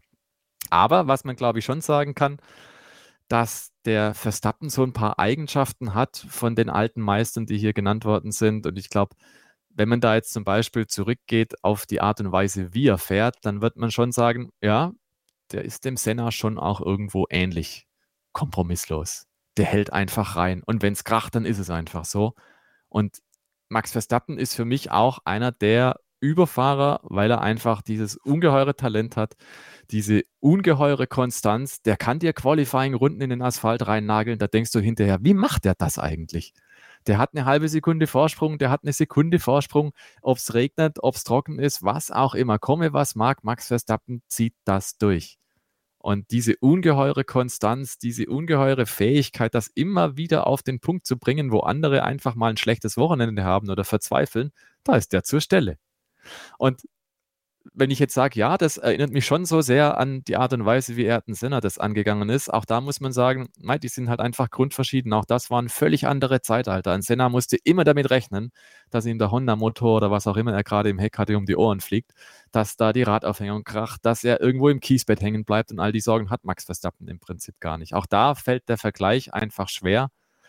Aber eben, es ist die Art und Weise, glaube ich, wie er das macht, die begeistert. Und diese Begeisterung dafür, mit welchen Fähigkeiten jemand das so umsetzt, die, glaube ich, lässt sich sehr wohl vergleichen. Und wenn man dann da die Tür ein bisschen weiter aufmacht und vielleicht dann auch einfach noch Männer wie Alain Prost dazu nimmt, der halt viermal Weltmeister ist, der auch natürlich logischerweise deswegen dreimal Weltmeister war, der ist zum Beispiel einer, der kühl berechnend gefahren ist, nur so schnell, wie es gerade sein musste. Da ist Max Verstappen vielleicht auch einfach ein anderer Typ, der sagt, nee, und die schnellste Runde, die presse ich am Ende noch raus, weil ich will den verdammten Bonuspunkt haben und einfach maximal abgesandt haben. Insofern ist es schon auch interessant, wie unterschiedlich die Leute dann doch ticken können, obwohl sie eigentlich alle das Gleiche wollen. Weltmeister werden. Und trotzdem, Sophie, gibt es diese Stimmen, die jetzt schon in die Richtung gehen, zu sagen, ja, natürlich, aber Verstappen, der hat jetzt äh, zwei Jahre lang das dominanteste Auto der Formel 1 gehabt. Und ah, welchen Wert haben diese ganzen Titel auch im Vergleich zu denen, die damals ja für verschiedene Teams gefahren sind, ja, und jetzt haben wir schon wieder dieses gleiche Thema wie mit Lewis Hamilton zum Beispiel, ähm, ne, ein Hamilton im Ferrari äh, zum Beispiel. Ist das, ist das tatsächlich noch so, dass, dass du auch dieses Gefühl hast, so, ja, um einer der Großen in der Formel 1 zu sein, solltest du schon mehr als ein Team haben, mit dem du so erfolgreich warst? Oder glaubst du, es ist eigentlich vollkommen egal, weil die Leistung musst du ja trotzdem erstmal bringen. Das Auto muss ja trotzdem erstmal funktionieren und die anderen haben ja auch die Möglichkeit, ein Auto zu entwickeln, das in der Lage ist, Weltmeister zu sein. Ja, ich glaube, auf der Seite bin ich eher. Ich habe die Diskussion auch so ein bisschen in unserer Telegram-Gruppe verfolgt, da kam das nämlich auch auf. Ähm, in der Formel 1 ist es halt immer ein Zusammenspiel aus, aus Fahrer und Auto und gesamten Teamkonstrukt. Das ist ja völlig logisch. Ähm, das hat sicherlich auch alles in diesem Jahr am besten zusammengepasst. Ja, Max Verstappen hatte das beste Auto, aber er war eben auch der beste Fahrer. Und dass das Auto alleine einem nicht zum WM-Titel verhilft, das sieht man ja daran, dass Sergio Perez jetzt auch hart darum kämpfen muss, überhaupt Zweiter zu werden in dieser WM. Also Deshalb würde ich das als Faktor auf jeden Fall auch mit reinnehmen, auch wie man sich auch gegen den Teamkollegen schlägt, der nun mal als einziger das ja, gleiche Material hat, auch wenn derjenige dann vielleicht nicht so gut damit umgehen kann. Ähm, aber Max Verstappen zeigt eben auch immer wieder, dass er sich wahnsinnig gut anpassen kann. Und das ist eben auch so ein Faktor, wo ich sage, ja, natürlich hat Adrian Newey ein wahnsinnig gutes Auto hingestellt, aber er ist eben auch in der Lage, sich an dieses wahnsinnig gute Auto anzupassen. Und äh, das sagt er auch selbst immer wieder, ähm, dass das so ein Schlüsselfaktor ist. Es soll nicht darum nachgehen, was dir eigentlich am liebsten ist vom Fahrerischen her, sondern du musst eben das nehmen, was du bekommst, was theoretisch am schnellsten ist. Und ähm, ich finde nicht, dass ähm, er das jetzt noch zwangsläufig in einem anderen Team beweisen müsste, weil ich einfach so sehr an sein Talent glaube, dass äh, ich denke, das ist auch so völlig, äh, völlig klar eigentlich. Das sieht man ja auch an den zahlreichen Rekorden, die er schon aufgestellt hat. Ähm, klar, die ja auch ohne Red Bulls Hilfe und die vielen Personen, die da auch im Hintergrund mit tätig sind, auch Dr. Helmut Marko, der mir überhaupt die Chance gegeben hat, äh, nie möglich gewesen wären. Aber auch wenn wir uns jetzt 2021 angucken, der Titel war schon sehr hart umkämpft ja auch. Und auch da hat er sich gegen den siebenfachen Weltmeister durchgesetzt, der ja auf jeden Fall auch mit in dieser Goat-Debatte tief mit drinsteckt mit Lewis Hamilton.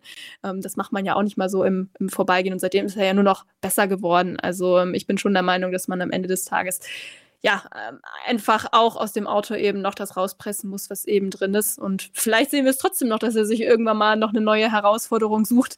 Ähm, bei Ferrari sehe ich ihn jetzt irgendwie persönlich nicht, aber who knows, was er sich äh, in der Zukunft noch in den Kopf setzt, um irgendwie auch ähm, die Challenge äh, irgendwie aufrecht zu erhalten oder er sagt dann auch wirklich, okay, tschüss Leute, mir reicht's jetzt. Ähm, weil ich glaube ehrlicherweise auch, dass Max Verstappen keiner ist, der das jetzt tut, nur um anderen Leuten was zu beweisen. Ich glaube, der weiß ganz genau, was er kann und ähm, das hat er sich jetzt auch selbst bewiesen, indem er auch den ersten Titel vor allem eingefahren hat. Er sagt auch immer, das ist der wichtigste für ihn. Und ähm, was andere jetzt über ihn sagen, ist ihm da ehrlich gesagt, glaube ich, auch relativ scheißegal, um das jetzt mal so auszudrücken. Von daher, ähm, ich glaube, der wird auch happy, ähm, wenn er seine Erfolge nur mit Red Bull einfällt, einfährt. Ähm, auch die kommenden Jahre ein paar Gelegenheiten hat er jetzt eventuell noch. Und dann sagt er vielleicht 2028, okay, das war's. Und ich glaube, dass er dann trotzdem auch zu den ganz Großen zählen wird, auch wenn er dann nur im Red Bull gesessen hat. Ja, 2024, ich glaube, da müssen wir uns nichts vormachen, Stefan. Da äh, geht Red Bull auch als Favorit in die nächste Saison. Das heißt, der vierte Titel könnte auch folgen. Das würde bedeuten, dass er mit einem Sebastian Vettel zum Beispiel gleichzieht. Ja, dann haben wir irgendwann die fünf Titel, dann ist er schon, ist er schon bei Fanjo. Ja, und äh, irgendwann klingelt es dann vielleicht dann am siebten Titel. Weiß ja nie, wie dieses Leben laufen kann, auch in der Formel 1.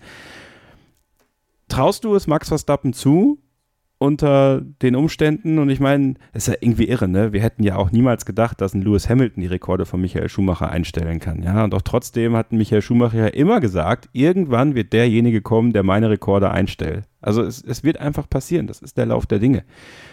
Traust du es Max Verstappen zu, dieses, diese Klasse so lange zu halten, dass er den siebten, den achten Titel irgendwann mal erreichen kann? Ich weiß, Glaskugel par excellence jetzt, ja. Aber trotzdem, also ich glaube, bei den besonderen Fahrern kann man es doch so ein bisschen fühlen, ob das funktionieren kann oder nicht. Kurze Antwort, ja, ein klares Ja. Weil der fährt gut, der fährt unheimlich gut und der ist immer noch blutjung. Also der hat seinen Höhepunkt noch nicht gesehen. Wenn du jetzt einfach denkst, wo Fernando Alonso jetzt ist, nach 20 Jahren, über 20 Jahren Formel 1 oder ein Lewis Hamilton, wie gut die immer noch sind, wie sehr gut die immer noch sind. Jetzt stell dir mal vor, der Max Verstappen fährt noch 15 Jahre. Da ist es schwer vorstellbar, dass in dieser Zeit nicht noch ein paar WM-Titel dazukommen. Und also ich bin felsenfest davon überzeugt, dass er auf Jahre hinweg noch, wenn er denn will, das ist die große Frage, haben wir ja gerade auch angerissen, wenn er denn will, dann kriegt er die Chance definitiv und dann wird er sie auch zu nutzen wissen. Und Max Verstappen ist, glaube ich, nicht gemacht, um hinterherzufahren. Der wird es schon probieren. Und es ist ganz interessant, weil du es gerade auch gesagt hast, ja, als Sebastian Vettel da angefangen hat, WM-Titel zu gewinnen, da hat man auch gesagt, ja, also wenn das mal irgendjemand schafft, dann der Vettel. Das war dann relativ schnell erledigt und relativ schnell danach war Lewis Hamilton gleichgezogen mit Michael Schumacher. Also als Schumacher diese Rekorde aufgestellt hat, hat jeder gesagt, die stehen für die Ewigkeit. Ne? Und die Ewigkeit in der Formel 1 ist manchmal relativ kurz. Das kann auch bedeuten, momentan denken wir alle, ah, die Ära Max Verstappen und die nächsten fünf WM-Titel, die sind gesichert bei ihm und bei Red Bull. Und es kann vielleicht auch ganz schnell gehen und die Sache dreht sich wieder. Also es ist ja zum Beispiel eine Zäsur angekündigt 2026 mit dem neuen technischen Reglement. Das muss nicht bedeuten, dass Red Bull da den Goldgriff macht. Die haben es auch schon mal versiebt, wenn wir uns daran erinnern, an 2014. Da hat es zum Beispiel nicht so richtig funktioniert und es hat die Serie von Sebastian Vettel beendet. Ähm, auch das kann natürlich alles passieren. Insofern der Blick in die Glaskugel, es fällt selbst schwer zu sagen, was nächstes Jahr passiert, weil man es einfach nicht weiß. Ne? Wir sagen ja, und ich glaube auch zu Recht, Red Bull bei gleichbleibendem Reglement mit einem Verstappen in dieser Überform, mit der Gewissheit 2023 und 2022 hat man überlegene Autos gehabt, hat das technische Konzept immer weiter verfeinert, konnte schon frühzeitig mit der Entwicklung aufs neue Jahr umschwenken. Das muss gut werden. Die werden jetzt nicht auf einmal ins Klo greifen und dann da irgendwas rausziehen, was nicht funktioniert, sondern die Wahrscheinlichkeit ist recht hoch, dass das jetzt erstmal so weitergeht. Aber es tun ja noch ein paar andere mit zum Glück. Das ist ja das, was spannend macht. Und da kann auch mal einfach dabei rauskommen, dass ein McLaren die Saison vielleicht nicht auf dem falschen Fuß beginnt, sondern auf dem richtigen und mit vier Rädern auf dem Boden steht und richtig Dampf in der Kette hat. Also dann sieht das vielleicht schon mal wieder ganz anders aus. Oder wenn Mercedes sich mal aussortiert kriegt, wenn Ferrari mal wieder einen Aufschwung einleiten kann, der wirklich nachhaltig ist. Also eine Gmate Wiesen auf Jahre sehe ich dann nicht zwangsweise, aber die Voraussetzungen bei Max Verstappen persönlich, die sind sicherlich vorhanden. Also wenn das Material halbwegs was taugt, dann ist er ein Typ wie Fernando Alonso. Der kriegt da mehr raus. Empfindlich mehr als der Teamkollege, egal wer der Teamkollege ist. Und der kann dieses Auto entsprechend umsetzen. Das ist vielleicht auch das, was so ein Fahrer auszeichnet, ne? dass er aus wenig halt doch noch was machen kann. Das ist auch immer so ein Vorwurf, der bei Lewis Hamilton ein bisschen im Raum steht im Vergleich zu Schumi. Ne? Unser Schumi, der hat natürlich aus, äh, aus einer Krücke noch einen Sieg gemacht im Zweifelsfall. So wird es ja auch teilweise verklärt, dass er halt auch mit schlechten Autos, in Anführungszeichen schlechten Autos gewonnen hat. Das mussten manche andere vielleicht in der Form gar nicht so beweisen, weil sie nie die Situation hatten. Deswegen ist es auch da wieder schwierig, den Vergleich zu ziehen. Wir müssen es bei Max Verstappen einfach abwarten, wie es sich entwickelt. Ob er vielleicht tatsächlich irgendwann mal den Teamwechsel macht. Ich glaube nicht, dass er es fürs Ego braucht. Ich glaube auch nicht, dass das noch so hoch gehängt wird insgesamt. Ich glaube, das ist schon ein Stammtischthema, dass man sagen kann, aber der Schumi hat es halt mit zwei Teams gemacht und der Lewis auch mit McLaren und mit Mercedes. Ja, und äh, dann müssen wir halt alle irgendwo vor Neid ablassen, wenn wir dann Juan Manuel Fangio erwähnen, der es halt mit vier unterschiedlichen Herstellern gemacht hat, seine fünf Titel. Ne? Also insofern, da kommt wahrscheinlich so schnell keiner mehr hin. Und wenn Max Verstappen diesen Rekord noch knacken würde, das wäre ein Ding. Und alle haben ja geschummelt auch. Ja, also bei Fangio wissen wir es jetzt nicht, aber Schumacher hat ja geschummelt, Hamilton hat geschummelt, Verstappen hat auch geschummelt. Ja, die Großen, die, die Weltmeister, die ganz oft Weltmeister werden, sind ja auch alles Schummler.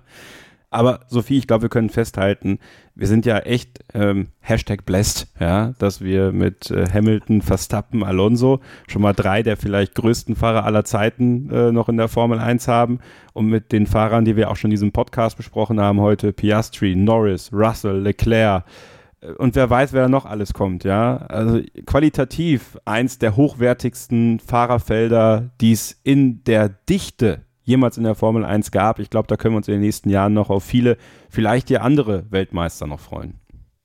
Ja, komplett. Wobei es natürlich umso beängstigender ist, ja, wenn wir sagen, die, das Fahrerfeld ist so dicht zusammen, talentmäßig wie vielleicht noch nie und trotzdem dominiert Max Verstappen alle 19 anderen Fahrer. Aber ähm, gut, da spielt dann eben das Auto und die Entwicklung dann am Ende des Tages vielleicht auch, auch eine Rolle. Und äh, ja, mir bringt es trotzdem, hat es trotzdem jetzt insgesamt Spaß gebracht, auch Max Verstappen zu beobachten. Ich, für mich wäre es auch okay, wenn er im nächsten Jahr den nächsten Titel einfällt, aber natürlich würden wir uns, glaube ich, alle wünschen, dass es eben nicht ganz so, ganz so fix und ganz so einfach geht wie in diesem Jahr, weil davon lebt die Formel 1 dann ja auch. Ne? Diese, diese engen Duelle, auch wie 2007 dann beispielsweise, das ist einfach das bleibt halt einfach in den Köpfen hängen und das ist das, worüber man in zehn Jahren spricht. Klar, über die dominante Saison dieses Jahr werden auch zahlreiche Leute sprechen, aufgrund der ganzen Rekorde, die er da geknackt hat und ja auch teilweise noch knacken kann bis zum Ende der Saison. Fünf Rennen haben wir ja noch. Aber ja, das wäre schon sehr schön, wenn wir da im kommenden Jahr auch das Potenzial von anderen Fahrern noch mehr sehen können, wenn sie eben auch noch konkurrenzfähigeres, noch konkurrenzfähigeres Material haben. Und äh, ja, dann bin ich sehr gespannt. Ich glaube auch nach wie vor, dass die Zukunft in sehr guten Händen ist, auch wenn Fernando Alonso und Lewis Hamilton irgendwann abtreten. Und sind wir ehrlich, wenn wir auf das Alter schauen, das wird irgendwann passieren. Und auch ein Max Verstappen, der wird nicht bis in seine 40er fahren, ähm, auch nicht bis seine mit 30er, da glaube ich dran. Ähm, von daher müssen wir uns auch von diesen Größen irgendwann verabschieden. Aber ich glaube, da brauchen wir uns auf jeden Fall keine Sorgen machen, wenn wir einen Oscar Piastri, Lando Norris, Charles Leclerc, George Russell etc. gerade sehen. Also auch da freue ich mich drauf, wenn wir dann vielleicht in ein paar Jahren dann darüber reden können. Ganz genau. Ein Starting Grid Podcast endet natürlich nach einem Rennen immer auch mit dem Blick auf unsere Tippspiele. Ja, und da können wir Sophie an dieser Stelle wieder nur gratulieren. Also Wahnsinn, was die abreißt. Ja, diesen einen Lisa Höfer Spieltag, den müssen wir vielleicht doch nochmal abrechnen irgendwann, weil sonst rennt die uns ja. auch allen davon. Vier Punkte für Sophie. Meine Sicherheitstipps sind ja schuld, ich.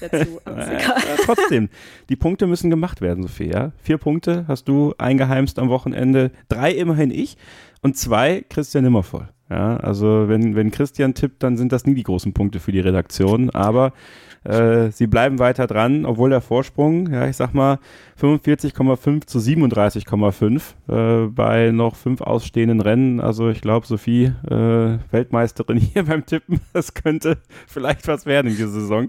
Äh, ich bin mit 35 Punkten zumindest äh, der Redaktion auf den Fersen, aber viel wichtiger, das sind unsere Kick-Tipp-Spiele und da gratulieren wir aus Gruppe 1 Ferlonso mit 116 Punkten zum Tippspiel-Tagessieg in Katar und aus Gruppe 2 gleich drei, die 113 Punkte erreicht haben, Asmodeus 42, Boxenstoffel und Torsten Place.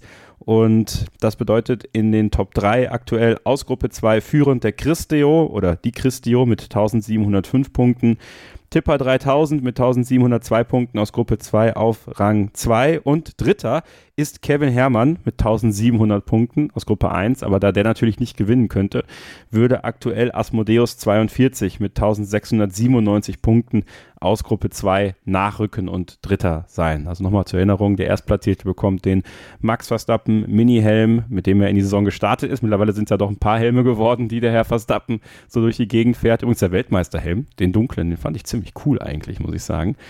Ähm, dann der Zweitplatzierte bekommt einen 50-Euro-Gutschein beim F, äh, fanshop.formel1.de, Formel1.de Fanshop und der Drittplatzierte die beiden Bücher von Stefan Ehlen inklusive Widmung und Signatur. Also tippen fleißig weiter. Fünf Rennen sind es noch, Sprints haben wir ja auch noch. Austin ist das nächste Rennen und direkt auch wieder ein Sprintwochenende. Aber jetzt ist erstmal ein Wochenende Pause. Wir können mal durchschnaufen und dann geht Schlag auf Schlag mit Arbeitszeiten aus der Hölle für uns alle.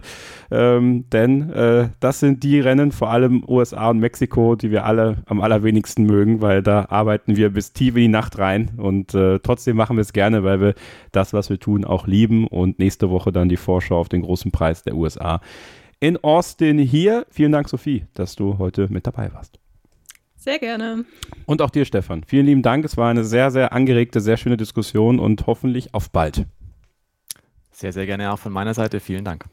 Und euch vielen Dank fürs Zuhören. Unser Feedback ist immer, äh, euer Feedback ist immer gewünscht, ist unser Befehl auch. Wenn ihr Themen, Wünsche, Kritik, Fragen, Anregungen habt, dann gerne her damit könnt uns auch eine Rezension auf iTunes hinterlassen oder Apple Podcasts heißt ja mittlerweile überall da, wo ihr uns äh, hören könnt. Gerne mal ein paar Sternchen dalassen und dann bleibt ihr bitte gesund, passt aufeinander auf und keep racing. Starting Grid, die Formel 1 Show mit Kevin Scheuren und Sophie Affeld in Zusammenarbeit mit motorsporttotal.com und Formel1.de. Keep racing auf meinsportpodcast.de. Schatz, ich bin neu verliebt. Was? Da drüben. Das ist er. Aber das ist ein Auto. Ja, eben. Mit ihm habe ich alles richtig gemacht. Wunschauto einfach kaufen, verkaufen oder leasen. Bei Autoscout24. Alles richtig gemacht.